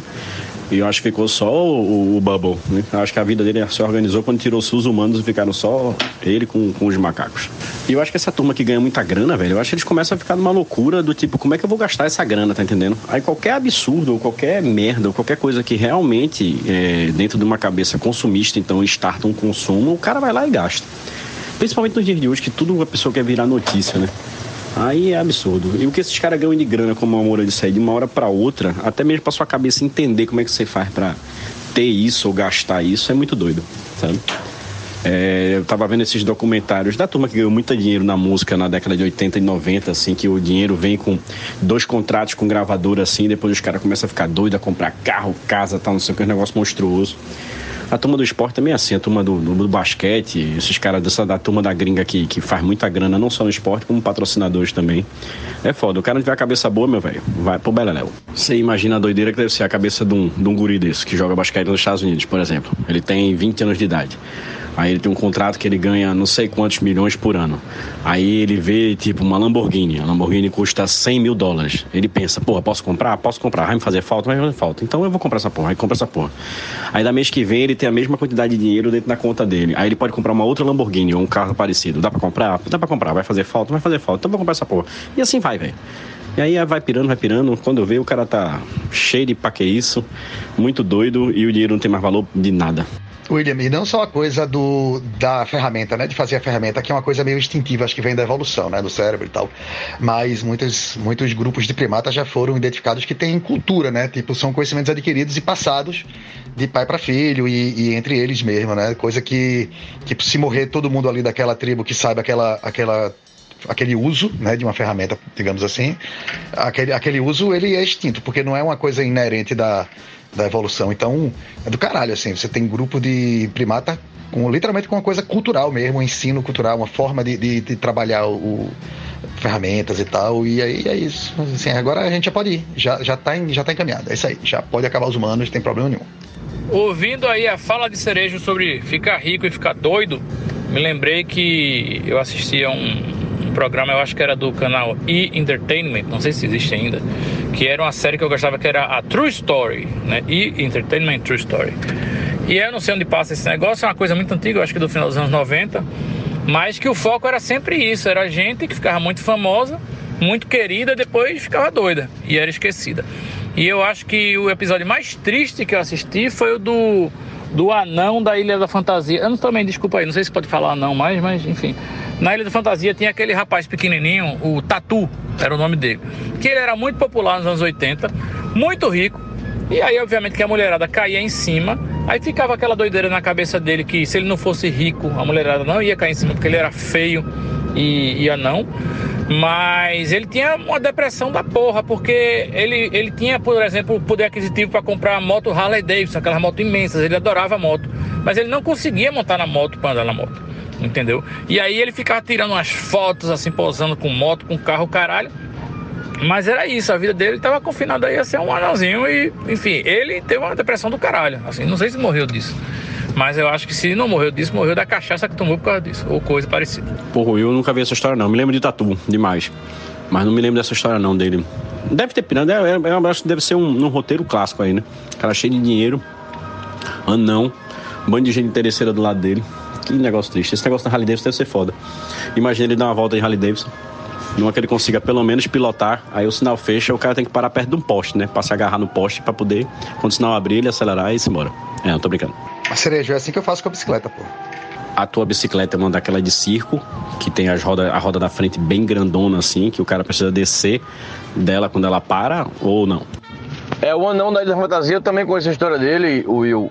Ele se matou. Ele se matou é, tem um filme até interessante que eu vi recentemente, alguns anos atrás, sobre uma entrevista que ele deu a um repórter. O nome do filme é Meu Jantar com Hervé.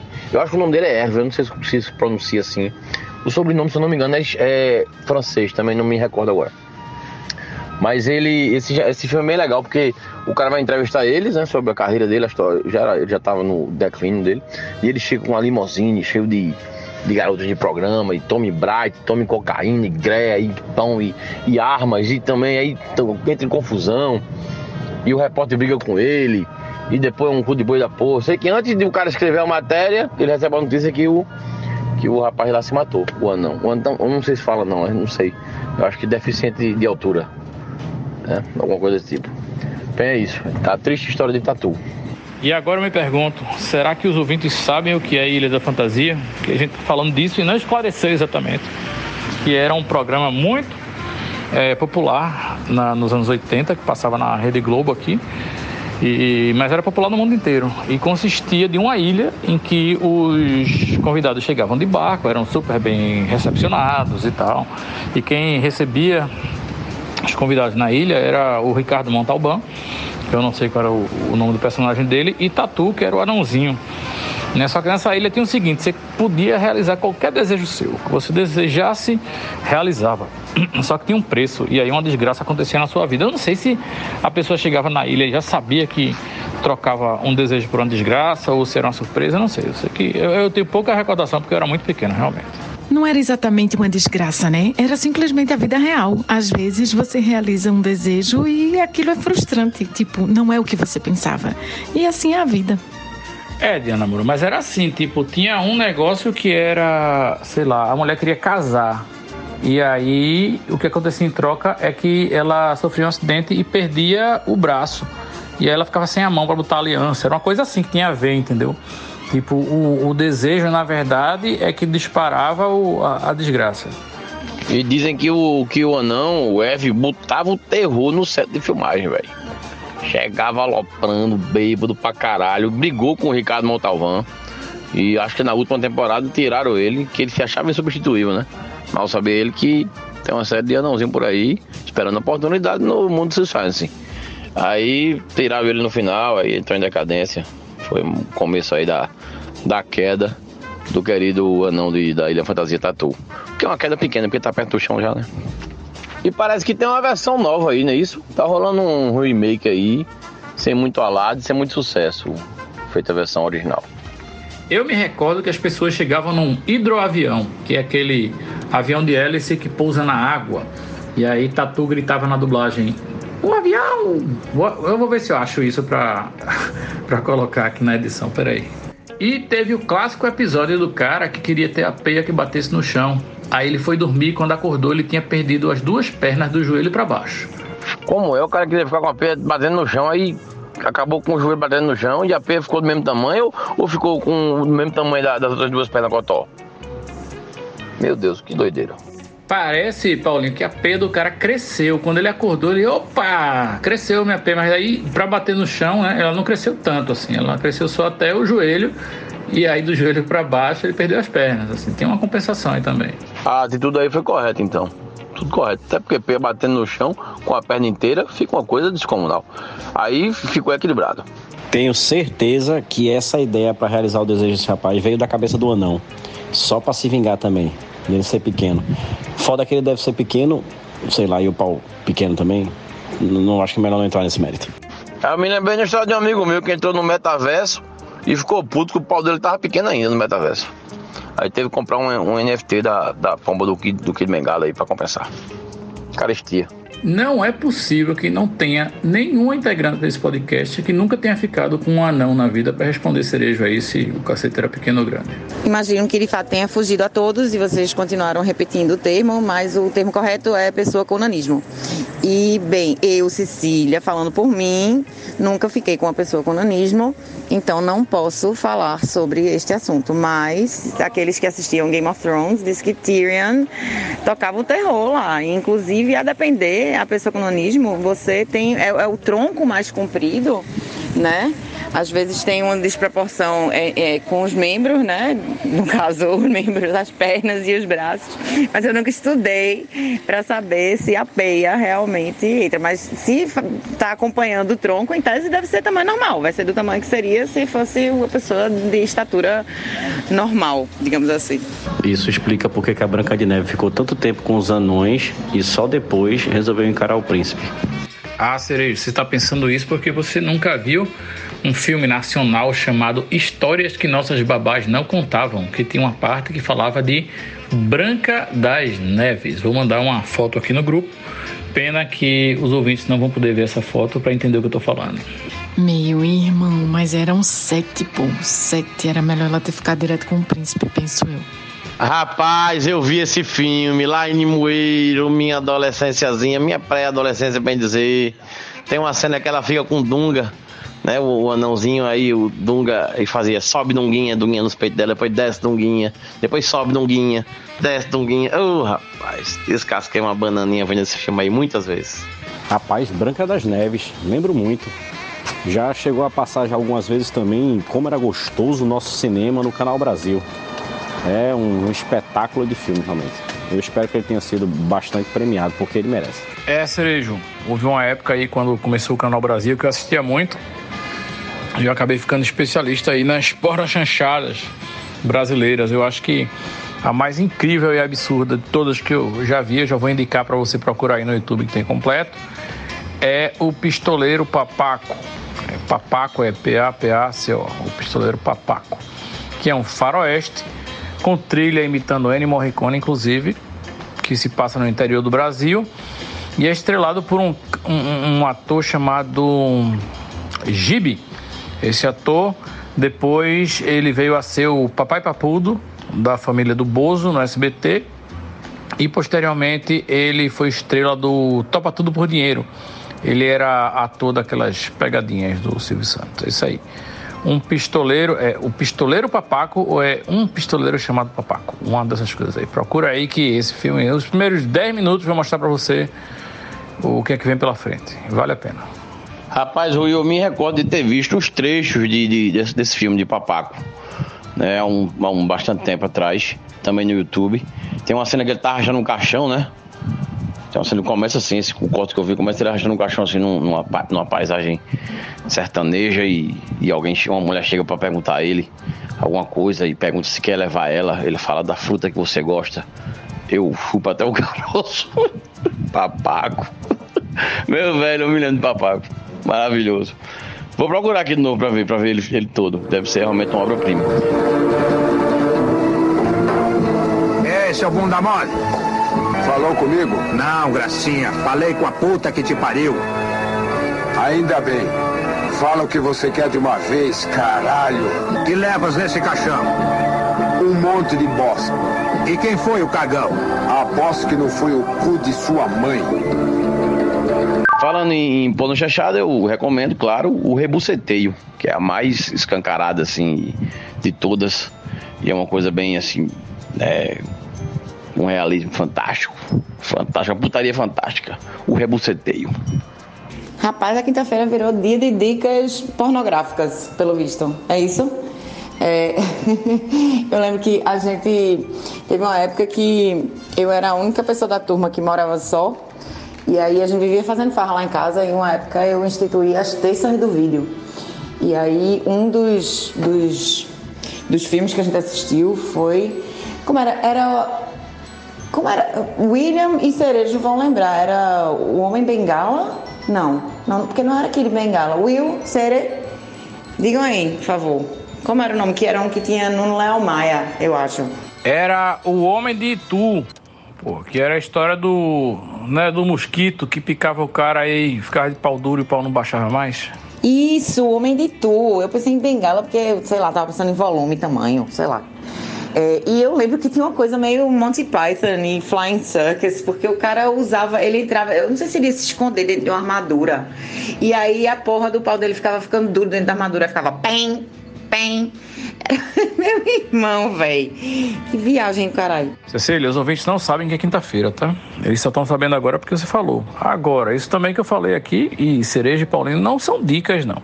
Né? Talvez possam ser umas desdicas, né? Dica é só amanhã, na sexta. Vamos lá, tem que separar as coisas aí. E você lembrou de Kid Bengala porque no seu apartamento, no Arthur Lício Marques, tinha um DVD de Kid Bengala que eu sei. A gente já assistiu lá isso. O Homem de Itu com Nuno Leal Maia. Ele fazia o papel principal, que ficava com a pomba dura lá. No filme praticamente inteiro. E, e o que mais? É isso mesmo. A quinta é a nova sexta e eu adoro esse alto engano. Ok, independente de quinta ou sexta, falando da minha experiência com esse momento Sexta Sexy do Canal Brasil, é, eu lembro de uma vez. Eu, não- eu acho que era mais pra de, de madrugadona mesmo, né? Eu lembro que uma vez eu peguei um filme que era com é, Regina Casé e um cara que parecia Nosferato. Alguém lembra desse filme? Qual era esse?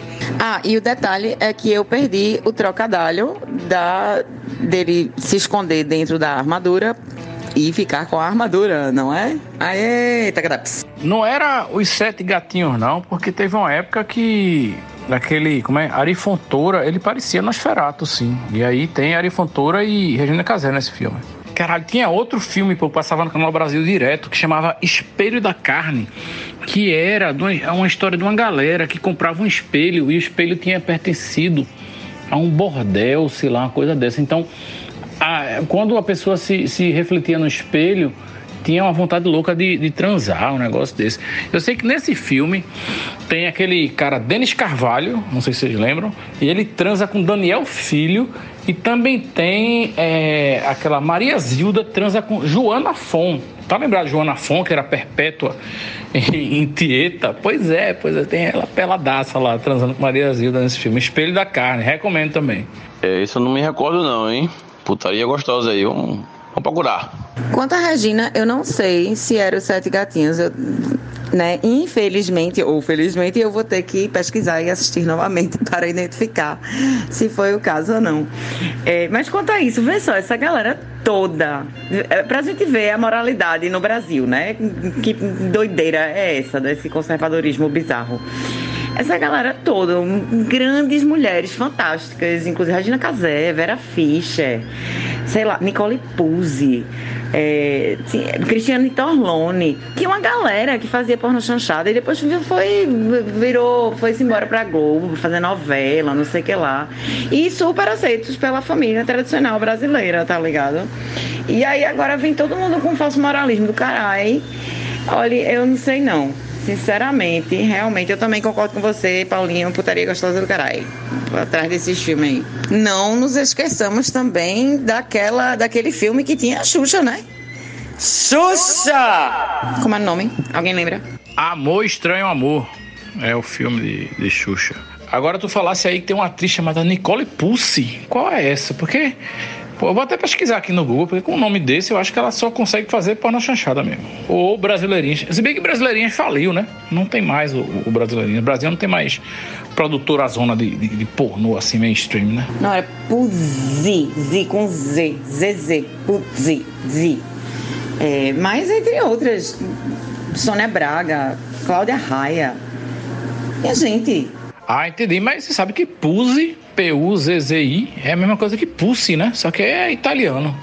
Esse do cara de Tu, o título não era O Fantástico Homem de Tu, alguma coisa assim, não era não? Isso aí, Cerejo, o fantástico Homem de Tu, e eu adorei seu áudio, que tem dois segundos, você fala, tem um interfone e um cachorro, porra, parabéns. melhor áudio de todos. E eu só para fazer um adendo ao meu áudio, eu tava falando das mulheres, mas também, inclusive, de, da- de Paulinho comentando que Denis Carvalho transava com Daniel Filho. Quer dizer, e ambos também foram lá e, e, é, é, foram acolhidos pela família tradicional brasileira. Ou seja, onde foi, de, como, como foi que, de onde foi que nasceu essa caralha dessa, desse conservadorismo de, que está acontecendo hoje em dia, gente? Por favor. Era uma época que o cinema era movido a porno chanchada, pô. Ele vivia disso, na verdade, era o que fazia sucesso e tal. É, se você pegar a história da Boca do Lixo, por exemplo, o que saiu de ator da Globo, da, da esfera da Boca do Lixo, do Carioca e tal, que fazia suas produções porno chanchada, é, é absurdo. Depois foram se dividindo em grupos que depois foram saindo cineastas e fazendo filmes um pouco fora da linha porno chanchada, mas que sempre tinha alguém pelado nele. A história do cinema brasileiro, ele nasce também na porno chanchada, inevitavelmente. E sobre o meu áudio com interfone com latido, essa é a parte boa de ter um pet em casa. Se seu interfone tá meio ruim, não importa o volume dele, quando ele tocar, velho, o cachorro vai latir. E aí é bom que ele avisa, né? Que o interfone tocou. Precisa ver quando a campainha toca, velho. Quando a campainha toca é que é uma festa da porra. É, o interfone redundante e a campainha redundante, né? É, sobre o cinema brasileiro, sim, nasceu na porno chanchada e, e com louvor, gente. Aí agora vai o povo querendo renegar suas origens. Pelo amor de não estou falando dos atores, não, nem dos diretores, nem do. Estou falando de, de nós, como povo brasileiro. Meus óvulos, abracemos nossa história. Caralho, cerejo, sei não, viu? Eu fiquei no Rio de Janeiro numa casa que tinha três cachorros. E aí, se caísse uma folha da árvore na rua, os três começavam a latir louco. Era um negócio, é sério, desse jeito mesmo. Três cachorros adoráveis, porém latideiros profissionais. Pois isso é uma coisa tranquila de Pix, velho, meu cachorro, porque ele, na verdade, ele late muito pouco. Ele só late, na verdade, assim, quando Priscila chega em casa, que ele fica muito feliz, porque ele tem certeza que eu vou passear com ele essa hora quando ela chega. E ele late quando o interfone e a porta toca. Tirando isso, ele late muito pouco. Até para pedir alguma coisa, ele nunca late de sequência. Ele dá um latidozinho só e tal. Acho que é por isso que eu tô gostando tanto de ser pai de pet, como você não gosta que seja dito. Agora, eu não sei se eu consigo ter outro cachorro diferente dele, não. Se falando disso, com a despandemização dos nossos dias, né? Eu tenho estado mais na rua e tenho visto uma quantidade imensa de pugs no meio da rua. A galera passeando, e eu fico assim, meu coração fica emocionado, porque eu tive um pug que foi até os quase 16 anos. É, Joseph, né? A gente já falou de Joseph aqui em algum momento. Mas aí, bicho, eu, eu brinco, eu olho, eu acho legal, eu acho massa. Mas quando eu lembro o trabalho que dá, bicho, e, né, principalmente quando eles ficam, eles ficam mais velhinhos, eu não, não, não sei não. Eu não, não, não me vejo como sendo mãe de pet novamente. Pelo, com o perdão da palavra mãe de pet aí também. Peraí, minha gente, não mudem de assunto ainda, que a gente não falou do filme mais emblemático das pornochanchadas brasileiras, que é Estrela Nua com Carla Camurati.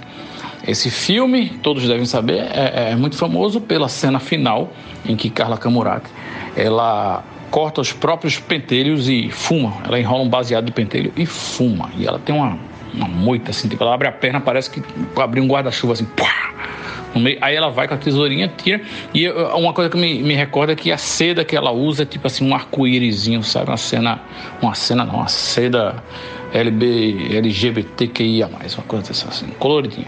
E eu acho que é nesse filme também que tem a cena do gafanhoto, porra, que eu não sei se é nesse ou em algum outro, vou pesquisar, mas tem um filme nacional que, que, que tem uma, uma história aí de uma mulher vendada e, e, e aí um jogo aí erótico de de prazeres e estímulos e tal, não sei o que. E eu sei que essa mulher tá vendada, aí chega um cara com os gafanhotos e bota nela assim, ela começa a ter um prazer maluco, o gafanhoto entra na calcinha, o, o gafanhoto vai no mamilo, no sovaco, sei lá, assim, um negócio realmente que só o, o cinema nacional consegue imaginar e trazer para você.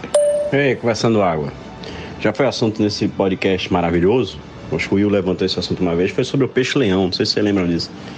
Ontem eu li uma notícia que o peixe-leão chegou em Jericoacoara na praia cearense. E já está sendo problemas para o turismo. É, não sei se você lembra, o peixe-leão, venenoso e papapá, cheio de bronca. Chegou aí. E a outra notícia, que também tem, é que para você que gosta de ir para o estádio de futebol, leva seu radinho de pilha, está proibido. Ontem a Polícia Militar apareceu com uma norma dizendo que radinhos de pilha está proibido porque isso implica na segurança do torcedor. É, tem torcedor que às vezes se arreta com o juiz, fica puto com alguma coisa e sacode o rádio de pilha. Ou no juiz, ou na torcida adversária, aquela coisa que o ser humano gosta de fazer. Viu? Tá terminantemente proibido radinhos de pilha no estádio. Eu nunca levei rádio de pilha, não. Das vezes que eu fui, me lembro uma vez que eu fui, levei um copão de cerveja nas costas, foi foda. Alguém, a turma ficou puta com a marcação do juiz, aí começa, não sei porquê, começa a jogar as coisas, começa a jogar as coisas, eu levei um copo de, de cerveja nas costas, foi terrível. Fiquei cheirando a cerveja até o final do jogo. É isso. Bom dia para todos. Rapaz, eu acho essa proibição de levar raidinho para o campo uma coisa completamente sem propósito. Porque perceba, a intenção é evitar que o torcedor, né, na força do ódio, arvoe no, no campo e o torcedor o raidinho, né? Tá tomando o raidinho aí como arma branca. Mas aí o celular, o celular também é, velho. Acaba na, na, na raiva no, cegado pelo ódio aí do futebolístico, a gente sabe que tem muito temperamento latino é fogo, pega um iPhone 12 Pro e eu vou no, no, no juiz, velho. Entendeu? Pega um chinelo, pega um, um, um, Nike Air e vou no juiz, tá nem saber. Entendeu? Pega uma Havaiana e eu vou no juiz também. Tudo bem que a Havaiana é mais molinha do que um raio de pilha, de pilha, né? Mas porra. Entendeu? E tem uma coisa cultural aqui no campo. Quantas e quantas vezes quem frequenta estádio vê aqueles coroa, velho? com o radinho no ouvido, acompanhando o jogo e acompanhando a resenha. Então, porra, é, vai contra a cultura do, do, do pernambucano. Eu acho um desvoltério isso aí. Pois é, Paulinho, mas eu acho que aí parte também do, do custo das coisas, né? Quanto é que deve ser um radinho de pilha hoje? O cara deve chegar no centro da cidade ali e comprar uma desconto. Se duvidar, a pilha é mais caro do que o próprio rádio. Esse que tá jogando o iPhone aí deve ser a turma lá do. Só se for do Náutico ali, a turma dos aflitos. Deve ter gabarito pra isso. Mas a turma do Santinho do Arrodo e da Ilha do Retiro Talvez não jogue um iPhone 12, não.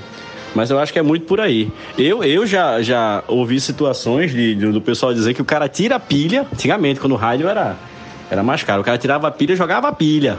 E ficava com o radinho.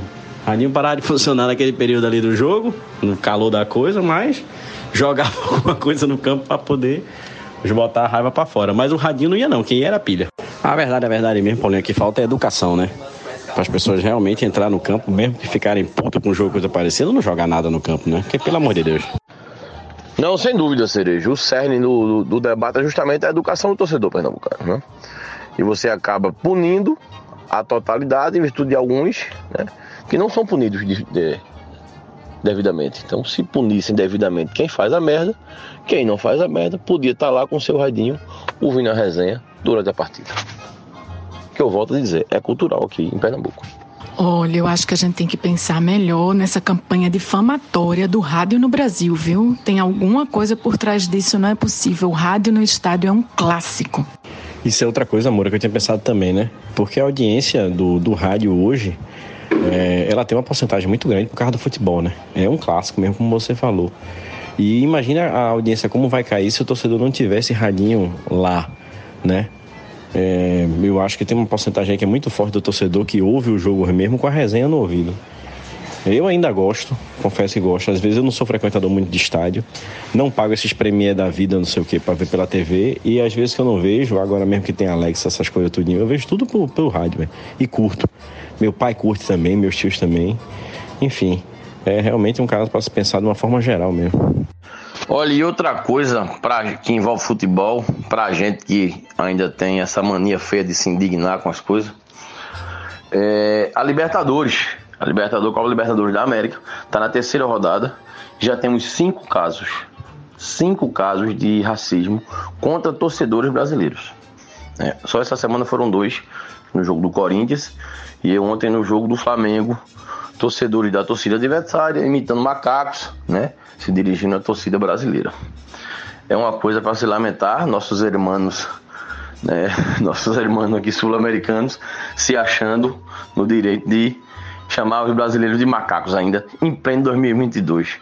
Realmente a humanidade é um esboço que deu errado, né, gente? Deu errado. Na verdade, na verdade, o esboço era há, o quê? há 10, 15 mil anos atrás. Hoje em dia a gente tá na arte final. E deu errado para você, né? Tá dando muito certo. O problema é que você tá do lado errado. Pessoal, deixa eu contribuir aqui nessa discussão, porque o rádio de pilha é só vantagem. Veja, é uma tecnologia que foi criada para que os soldados conseguissem se comunicar sem estresse, sem complicação, a longuíssimas distâncias, né, com poucos retransmissores e, enfim, ganhar ou perder uma guerra por causa disso. Ela só pode trazer vantagem para o torcedor que está num clima de guerra também no, no estádio, né? Vamos concordar com isso. Agora, eu acho que de todas as formas de se transmitir um jogo, a que tem menos atraso ainda tem um atraso, obviamente, mas a que tem menos atraso é o rádio de pilha. E eu vou provar isso empiricamente numa experiência que eu tive, que foi em alguma Copa do Mundo, que eu fui assistir no salão de festas do prédio de amigos, que a gente estava assistindo é, é, uma transmissão via internet, certo? Ligada num telão. Então tinha o atraso da internet, e vocês sabem que a internet é tudo atrasado. E assim, logo a alguns metros de distância tinha um, uma portaria onde o porteiro estava. E o porteiro estava ouvindo o mesmo jogo da seleção brasileira no rádio pilha. Então, assim, aconteceu uma situação que a gente viu no telão, certo? A seleção brasileira bateu o centro, assim, tuf, chutou a bola e começou o jogo e o porteiro estava gritando gol. E a gente não sabia o que, que era. E aí, tipo, sei lá, uns 17, 20 segundos depois, a gente viu que foi um gol do Brasil. Então, assim, até no rádio de pilha, a felicidade chega antes para as pessoas. Então, viva o rádio de pilha. Will, a coisa mais emocionante do mundo é você estar num estádio de futebol e aí rola o gol, todo mundo gritando gol. Daqui a pouco você escuta pelo radinho de pilha da galera o toque do gavião da Rádio Jornal, que é aquele toque clássico que eles chamam de gavião, não sei porquê. Que não parece um gavião, mas enfim. Que é aquele toque clássico que faz. Todo mundo escuta no estádio, a galera toda no estádio ouvindo o rádio e comemorando o gol, junto do, da comemoração do gol com a Rádio Jornal. É lindo. Eu acho sim parecido com o Gavião aquilo ali. Rapaz, rádio é tão bom que hoje em dia o mundo tá voltando a ouvir rádio como nunca. A gente mesmo faz um programa de rádio, porra. É só que a gente faz assíncrono e chama de podcast.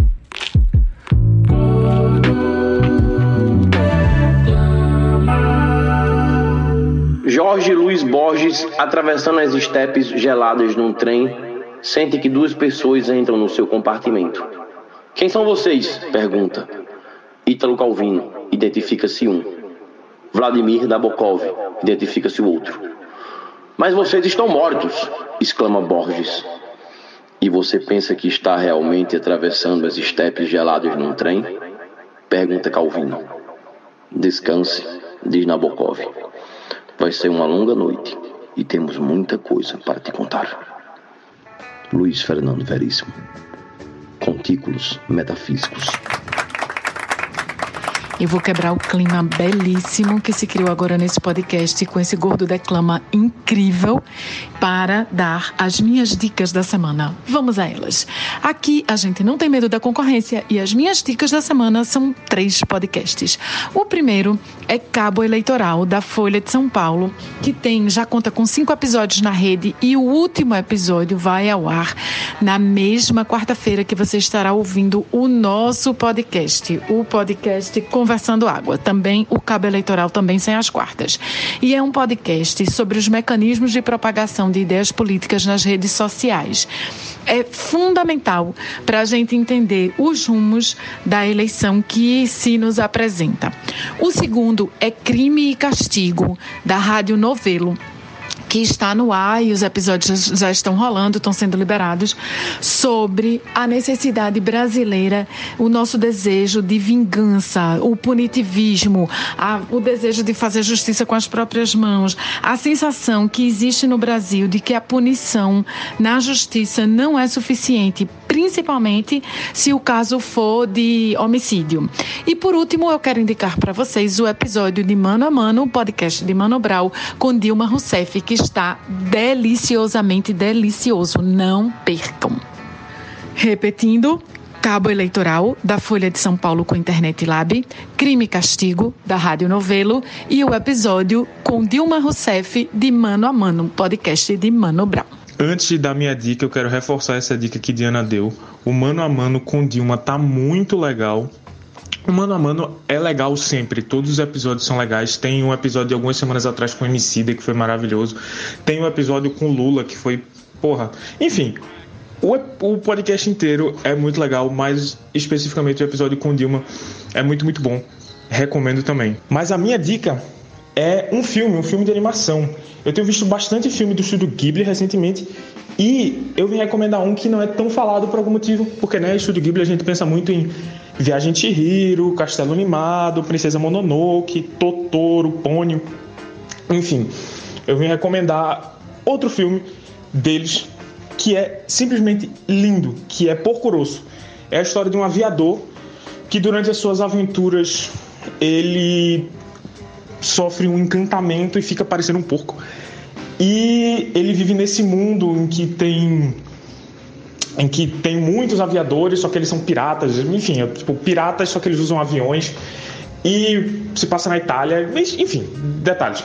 O filme é sobre ele vivendo nessa profissão perigosa que é a aviação e a relação dele com essa nova aparência que ele tem, com as amizades dele com as pessoas próximas, porque né, ele vive nessa profissão muito perigosa, então ele não quer exatamente se aproximar, mas ele também não consegue evitar porque ele gosta muito das pessoas. E o filme é simplesmente lindo. Foi um dos poucos filmes assim que quando terminou eu fiquei sem palavras, eu só fiquei olhando para a tela de boca aberta enquanto os créditos subindo, as pessoas falando comigo à minha volta, e eu só caralho, que coisa linda. E assim, né? Sem falar de animação, desenho, que é no estúdio Ghibli é sempre lindo. Então, se você quiser um filmezinho leve, porém cheio de mística e emoção. Dá para ver com as crianças, para ver com a família, para ver com todo mundo, ou ver sozinho no momento de introspecção. Eu recomendo Porco Rosso. É um puta filme lindo, um puta filme legal. Eu já tô um tempo sem botar dicas aqui. É, eu já tava um tempo querendo botar essa e, e toda vez chegava na sexta-feira eu terminava que perdia o prazo. É um filme que tá no Star Plus, chamado O Beco do Pesadelo. É, ele é do cineasta Guilherme Del Toro. E se passa em Nova York em 1940. É, se trata de um, de um cara com problemas dele e familiares que entra numa trupe de circo por uma questão de vida. É, e, e, ao conviver com essa trupe de circo, ele, ele convive muito com um ilusionista, um mágico, que ensina algumas coisas para ele e, e, principalmente a tomar cuidado exatamente com a essência do truque, até onde o truque pode ser verdade, ele pode ser mentira para você mesmo. E o decorrer do filme se passa muito em cima disso. É, em cima do que é o ser humano em relação a até onde ele tem a sua ganância, até onde ele afeta a si mesmo, até onde ele se engana para conseguir o que ele quer. E o, des, o desfecho do filme, o que o filme se passa, explica um pouco até onde o ser humano pode ir e até onde ele pode parar diante da sua ganância. O filme está no Star Plus, é, tem a participação de Bradley Cooper, Neme e Kate Blanchett também. É muito bom, eu achei muito legal, certo? Beco do Pesadelo. Como sempre, esse podcast é cheio de dicas excepcionais, né? A minha dica da semana vai precedida de um pequeno prefácio. É sobre o falecimento dessa semana de, de Ian Quest, que era um pianista, um músico, produtor musical também, que era húngaro de nascimento, mas radicado no, no Rio de Janeiro, chegou no Brasil muito novo estudou piano e acabou se envolvendo na produção musical no início da década de 70. Trabalhou na CBS como produtor, foi parceiro de Raul, também como produtor, produziu vários discos da, da CBS. Foi parceiro também de Ministro de Moraes, ele também compunha algumas músicas. Ele, foi, ele teve algumas músicas gravadas por Márcio Grey, e algumas músicas ele não assina como Ian Quest, ele assina como Atila, que ele tinha vergonha lá de, sei lá, de assumir algumas parcerias dele. Ele teve música gravada com Márcio Grey, como eu já falei, Renato seus Blue Caps, de Diana, Diana, que era cantora. É, o pessoal que era cast da CBS daquela época. E foi também é, produtor de, de, um disco que eu acho maravilhoso, que é a minha dica, que é o disco de Dom Salvador e banda Abolição. É, Sangue, Suor e Raça, se eu não me engano. Um disco belíssimo, muito bom. E aí emendo também, emendo que eu acabei de me lembrar, ele foi também produtor do lendário disco Sociedade da Grande Ordem Cavernista, que Raul Seixas lançou junto com Sérgio Sampaio, Edi Está e Miriam Batucada em 71. Um disco vanguardista, um disco muito louco, muito bom. Né, pra ter ideia, como, termina o disco com uma descarga, né? Uma descarga de banheiro, assim. E ele foi também produtor, junto com o Raul, desse, desse disco lendário aí, Sociedade da Grande Cavernista. Então fica aí a dica, a obra de Ian Quest, que é Dom Salvador, Banda Evolução. Sociedade da Grande Cavernista apresenta a Sessão das 10. Salve, salve, Ian Quest. Ah, eu queria dar uma outra dica, mesmo sendo uma dica que não vai bater com o dia que nossos queridos ouvintes vão estar ouvindo esse podcast, mas hoje, que eu estou gravando essa mensagem, é dia 29 de abril e é o Dia Internacional da Dança. E a minha dica é: dance. Se você puder, dance. Dê um pulinho, um rodopio, gira para lá, gira para cá, chama alguém para dançar, viu? Dance para ser mais feliz e dançar faz bem. Um cheiro. Ótimas dicas, pessoal. Parabéns. Agora venho aqui para lembrar os ouvintes para seguirem nosso Instagram. Se não seguem, sigam. Se seguem, indiquem o podcast Instagram aí para seus amigos e inimigos, nunca se sabe. E é isso, a gente lá no Instagram está perto de alcançar a marca de 10 mil usuários, falta pouco, então colabore aí, espalhe o nosso podcast para que a gente chegue nessa marca de 10 mil usuários. Eu consiga argumentar aí um selinho azul aí para certificar e reconhecer o, o podcast, certo? Obrigado, contamos com vocês e sigam com o programa. Eu acho que a gente podia dar uma palavrinha, gente, sobre o, o Mac Fake, né? O Mac Picanha, que não era picanha eu sempre, eu, assim, eu sempre achei que esse Mac picanha do McDonald's não era picanha mesmo. Mas parece que agora é que não é picanha, né? E aí parece que ele ficaram arretado e o Ministério Público foi em cima dizendo que era propaganda enganosa. E agora tiraram o Mac picanha do cardápio aqui em Pernambuco, não sei dos outros estados. Porque a turma tá puta, não sei se é no Brasil todo, não tô, tô por fora. Mas parece que a turma tá arretada, não tá, querem mudar para Mac Maminha, ou Mac Patinho, ou Mac Chão de Dentro, ou Mac Matambre. Mac Chão de Fora, Mac Shark. Tem uma infinidade de cotas aí, tem que estabelecer que tipo de cota é essa carne. Se botar Mac papelão, eu acho que não vai, não vai, não vai, não vai dar bom não. Eu não tô sabendo disso, Paulinho. Conta melhor essa história aí. É, é eu não sabia nem que existia Mac picanha, quanto mais que o Mac picanha não era de picanha. Isso é um, um problema sério de verdade aí que tá acontecendo na sociedade? É uma coisa que chegou aqui ao judiciário nacional, né? Porque o McDonald's tinha lançado um Mac picanha Porque parece que esse Mac Picanha é antigo. Parece que teve uma reformulação agora aí. E ficaram sabendo que o Mac Picanha não tem picanha. O que eu achei que fosse uma coisa óbvia. Se tratando, obviamente, de McDonald's. Nós estamos falando de. né? Não precisa dizer mais nada. Aí pronto, aí ficaram sabendo e o Ministério Público disse que é propaganda enganosa. Tiraram o Mac Picanha do cardápio e estão resolvendo aí qual é o nome do Mac que vão botar. Aí tá se resolvendo entre Mac Patinho, Mac Matampa, Mac Chão de Dentro, Mac Shark, né? Pode ser que venha até né, um Mac, um Mac Fígado, ninguém sabe. Mas resumidamente, o sanduíche do McDonald's virou casa de justiça. Rapaz, Paulinho, é, eu já comi uma vez esse picanha antes desse furdunço todo, dessa campanha nova. E aí você vê que não é picanha. Quando você vai comer um artesanal desse, você chega assim nessas hamburguerias artesanais e pá. E aí você pede de picanha, que você sente o gostinho da carne da picanha misturado com a gordurinha e papai, que você vê que nunca que esse da McDonald's vai ser Mac picanha. Ele é tudo mesmo. Agora se fosse Mac Shark, aí eu, eu tava dentro. Pessoal, hoje foi um dia muito especial na Índia, porque pela primeira vez os termômetros marcaram 62 graus Celsius né? 62. A gente fica estilando aí com 31, 62 é o dobro para você que é de humanas. E, enfim, abre o olho, velho. Em breve é aqui 62 graus, né? É, rapaz, isso aí eu também acho que tem influência da densidade demográfica da, da Índia, né? Muita gente assim, muita, muito perto um do outro. Aí acaba que acho que esquenta mais, né? Mas é o Armagedon também, batendo na porta, dizendo, ó, prepara-te, humanidade. Deixa eu vir buscar-te. Papai do chão vai abrir o portal do seu reino. A gente já falou sobre isso aqui, mas eu ainda acho que essa parada de 62 graus é aquela história da música de Caça Hélia sobre quando o segundo sol chegar. Não, cara, vocês não estão enxergando aí como é que a coisa funciona na Índia.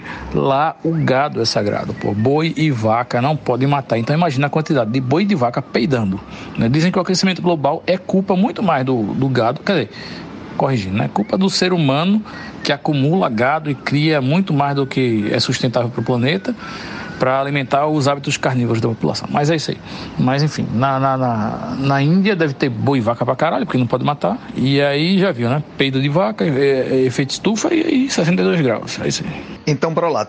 Tu falou aquela história do gado que vão ter que matar os milhões de cabeças de gado. Eu fiquei com essa pergunta na cabeça, fui fazer agora os números, fui ver agora.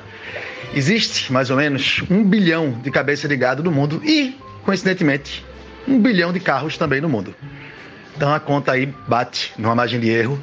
Só que o metano, que é o peido, é 25 vezes mais poderoso como efeito, um gás de efeito estufa do que o dióxido de carbono. Ou seja, cada boi peidante, sei lá, o quanto ele peida também, né? Mas se for ver o gás pelo gás que sai de seus orifícios traseiros, o boi ele tem um poder 25 vezes maior do que o carro, tendo a mesma quantidade de indivíduos. Então, é isso aí. Vamos lá, tocar fogo nessa porra. Fazer hambúrguer, né, velho? Porra, um grande churrascão ia ser foda, tá ligado? Agora você imagina, e o carro de boi? Mas com esse avanço da genética e clones e tal, não é possível criar um boi sem cu, não. Naquela situação de, sei lá, do boi se alimentar de pastoso, mas aí só urinar e não cagar e nem peidar. Um boi sem cu. Será que isso não é possível, não? Porra, melhor ainda, Bruno. Sabe o que a gente faz? Bota uma, uma válvula em cada um daqueles oitizinhos ali e aí, ó, porra, metano é um gás extremamente comburente, porra. Tu já tem aí, ó, uma usina de, de, de energia do caralho, velho. Vamos tocar fogo nesses peidos e resolver os problemas de energia. Excelente ideia, porra. Aí o ciclo realmente se fecha. Você pode cozinhar a carne de um boi usando o gás do peido de outro boi. Veja só. E ainda protege o planeta. O dele mesmo, se tu armazenou, tu pega o boi, guarda o peido dele e cozinha ele no próprio metano, caralho. É meio, é meio canibalismo. Não, não pode ser canibalismo. Como é que é o nome? Autocombuísmo, fagismo. Tem que ter um nome para isso. Alguém tem que criar um, essa categoria aí. E para ser sustentável, pô, já podia vir a carne do boi embalada e de lado um bujãozinho assim com peido do, do produzido pelo próprio boi durante a vida dele de engorda. E aí já sendo a quantidade certa que você precisa para cozinhar a carne, pô. E aí não, não sobra resíduo nenhum. Autocombustão por flatulência própria. Para ser verde, orgânico, né? Que essa galera gosta dessas coisas, já vem com aquele adesivo assim. Este metano foi produzido por este próprio boi. tudo autocontido. Caralho, isso é foda. Caralho, agora eu vou dizer, viu? Parabéns pro Google. Eu fui ver agora o que é que acontecia quando tu queimava o metano, né? Eles transformam em quê? E aí já tem lá naquele, naquele trechinho, assim, o Google já sabe, velho. E aí é o seguinte, eles transformam em dióxido de carbono e água. Ou seja, não é bom, mas é um negócio menos pior do que ele para né, é, efeito estufa e água. De repente é bom, né? Você guarda essa água aí, já serve pra alguma coisa, já bebe. Rapaz, então, do fundo do meu coração, eu espero que vocês estejam todos certos e que vocês estejam encontrando agora a solução da sustentabilidade do planeta. Eu tô achando tudo isso incrível, mas eu não entendo nada disso que vocês estão falando. E atenção, conversando água, a Polícia Militar de Pernambuco acabou de revogar a medida que proibia a entrada de radinhos de pilha dentro dos estádios de futebol. E a democracia, pelo menos a democracia futebolística, voltou a reinar em nossos estádios. Tem gente mexendo no placar. Eita, Paulinho, tu falou agora de. é, tem gente mexendo no placar, que eu adoro, né? Essa vinheta. Nossa, como eu gosto de futebol, como eu gosto de rádio e de rádio em futebol. É, e aí, por acaso, eu me lembrei que na última terça-feira eu assisti dois jogos absolutamente diferentes. Um jogo foi a semifinal da Champions, que era Manchester City contra o Real Madrid. Um jogo incrível. Pense num futebol bem jogado, tático, técnico, com jogadores maravilhosos, com estratégia de jogo, com tudo incrível, um placar maravilhoso. O jogo foi 4 a 3 para o Manchester City, que estava jogando em casa, que é uma vantagem que não é vantagem para a próxima partida, a partida de volta que vai ser jogada no, no Santiago Bernabéu, que é o time do, do Real Madrid. Enfim, foi um jogo absolutamente impressionante. E esse jogo foi de tarde. Quando foi de noite, eu estava assim de bobeira em casa, por acaso estava passando ali um jogo de. É, vamos lembrar como é? Ah, Corinthians versus Boca Juniors. Ou seja, dois dos melhores times latino-americanos, sem sombra de dúvidas. E aí eu estava assistindo esse jogo e era tipo um jogo da Libertadores. E eu fazia assim, nossa! Que jogo é esse? O que é isso? Que esporte é esse que eles estão jogando? É impressionante como dois dos maiores times da América do Sul, um do Brasil, um da Argentina, jogando ali uma Copa, a, a Libertadores, que é um dos campeonatos mais importantes do mundo, o campeonato mais importante da América do Sul. E era uma bosta. O jogo não saía do canto, o jogo era muito ruim. Não tem a menor comparação contra dois times, dois dos melhores times da Europa jogando, um da Inglaterra e outro da Espanha. Nossa, é outro jogo, é outro esporte. Eu não quero saber se as regras são as mesmas, se as, tipo, todo mundo tá jogando ali 11 contra 11 e uma bola no pé. É muito diferente. Um jogo da Champions e um jogo da Libertadores era para ser uma coisa mais parelha, sabe? Mas é absolutamente diferente. A gente hoje não tem como comparar um jogo que se joga de alto nível na Europa com um jogo que se joga de alto nível nas Américas, ou precisamente na América do Sul. Foi triste, muito triste. Mas enfim, eu continuo gostando de futebol, né? Porque futebol é esse esporte que nos move, é esse futebol, esse jogo da massa, é esse jogo que a gente adora assistir e é maravilhoso. Mas na América do Sul, hoje em dia, infelizmente, é decadente. É, Diramur, é isso mesmo. Mas ainda bem que, que vocês hoje têm, têm Náutico e, e, e Retrô, né? Para poder mudar essa sua visão sobre o futebol sul-americano. Tenho certeza que Náutico e Retrô vai fazer você hoje ver o futebol sul-americano de uma forma diferente. O Timba hoje vai ser campeão pernambucano, escrevam. Dando espetáculo, a massa vivo vai invadir é, Camaragibe, não. São Lourenço da Mata. A variar, estou com aquela rouquidão emocional, né? Pós, pós-evento, foi pro show de Alceu Valença ontem, foi muito bom. O filho de São Bento do Una continua aí arrastando multidões e fazendo um show animadíssimo. E o que mais? É isso aí. Fazer o que, né? Diana Moura está certo. O nível de futebol europeu com o nosso aqui é uma coisa abissal, assim. Mas o nosso tem uma pegada mais, vamos dizer, roots.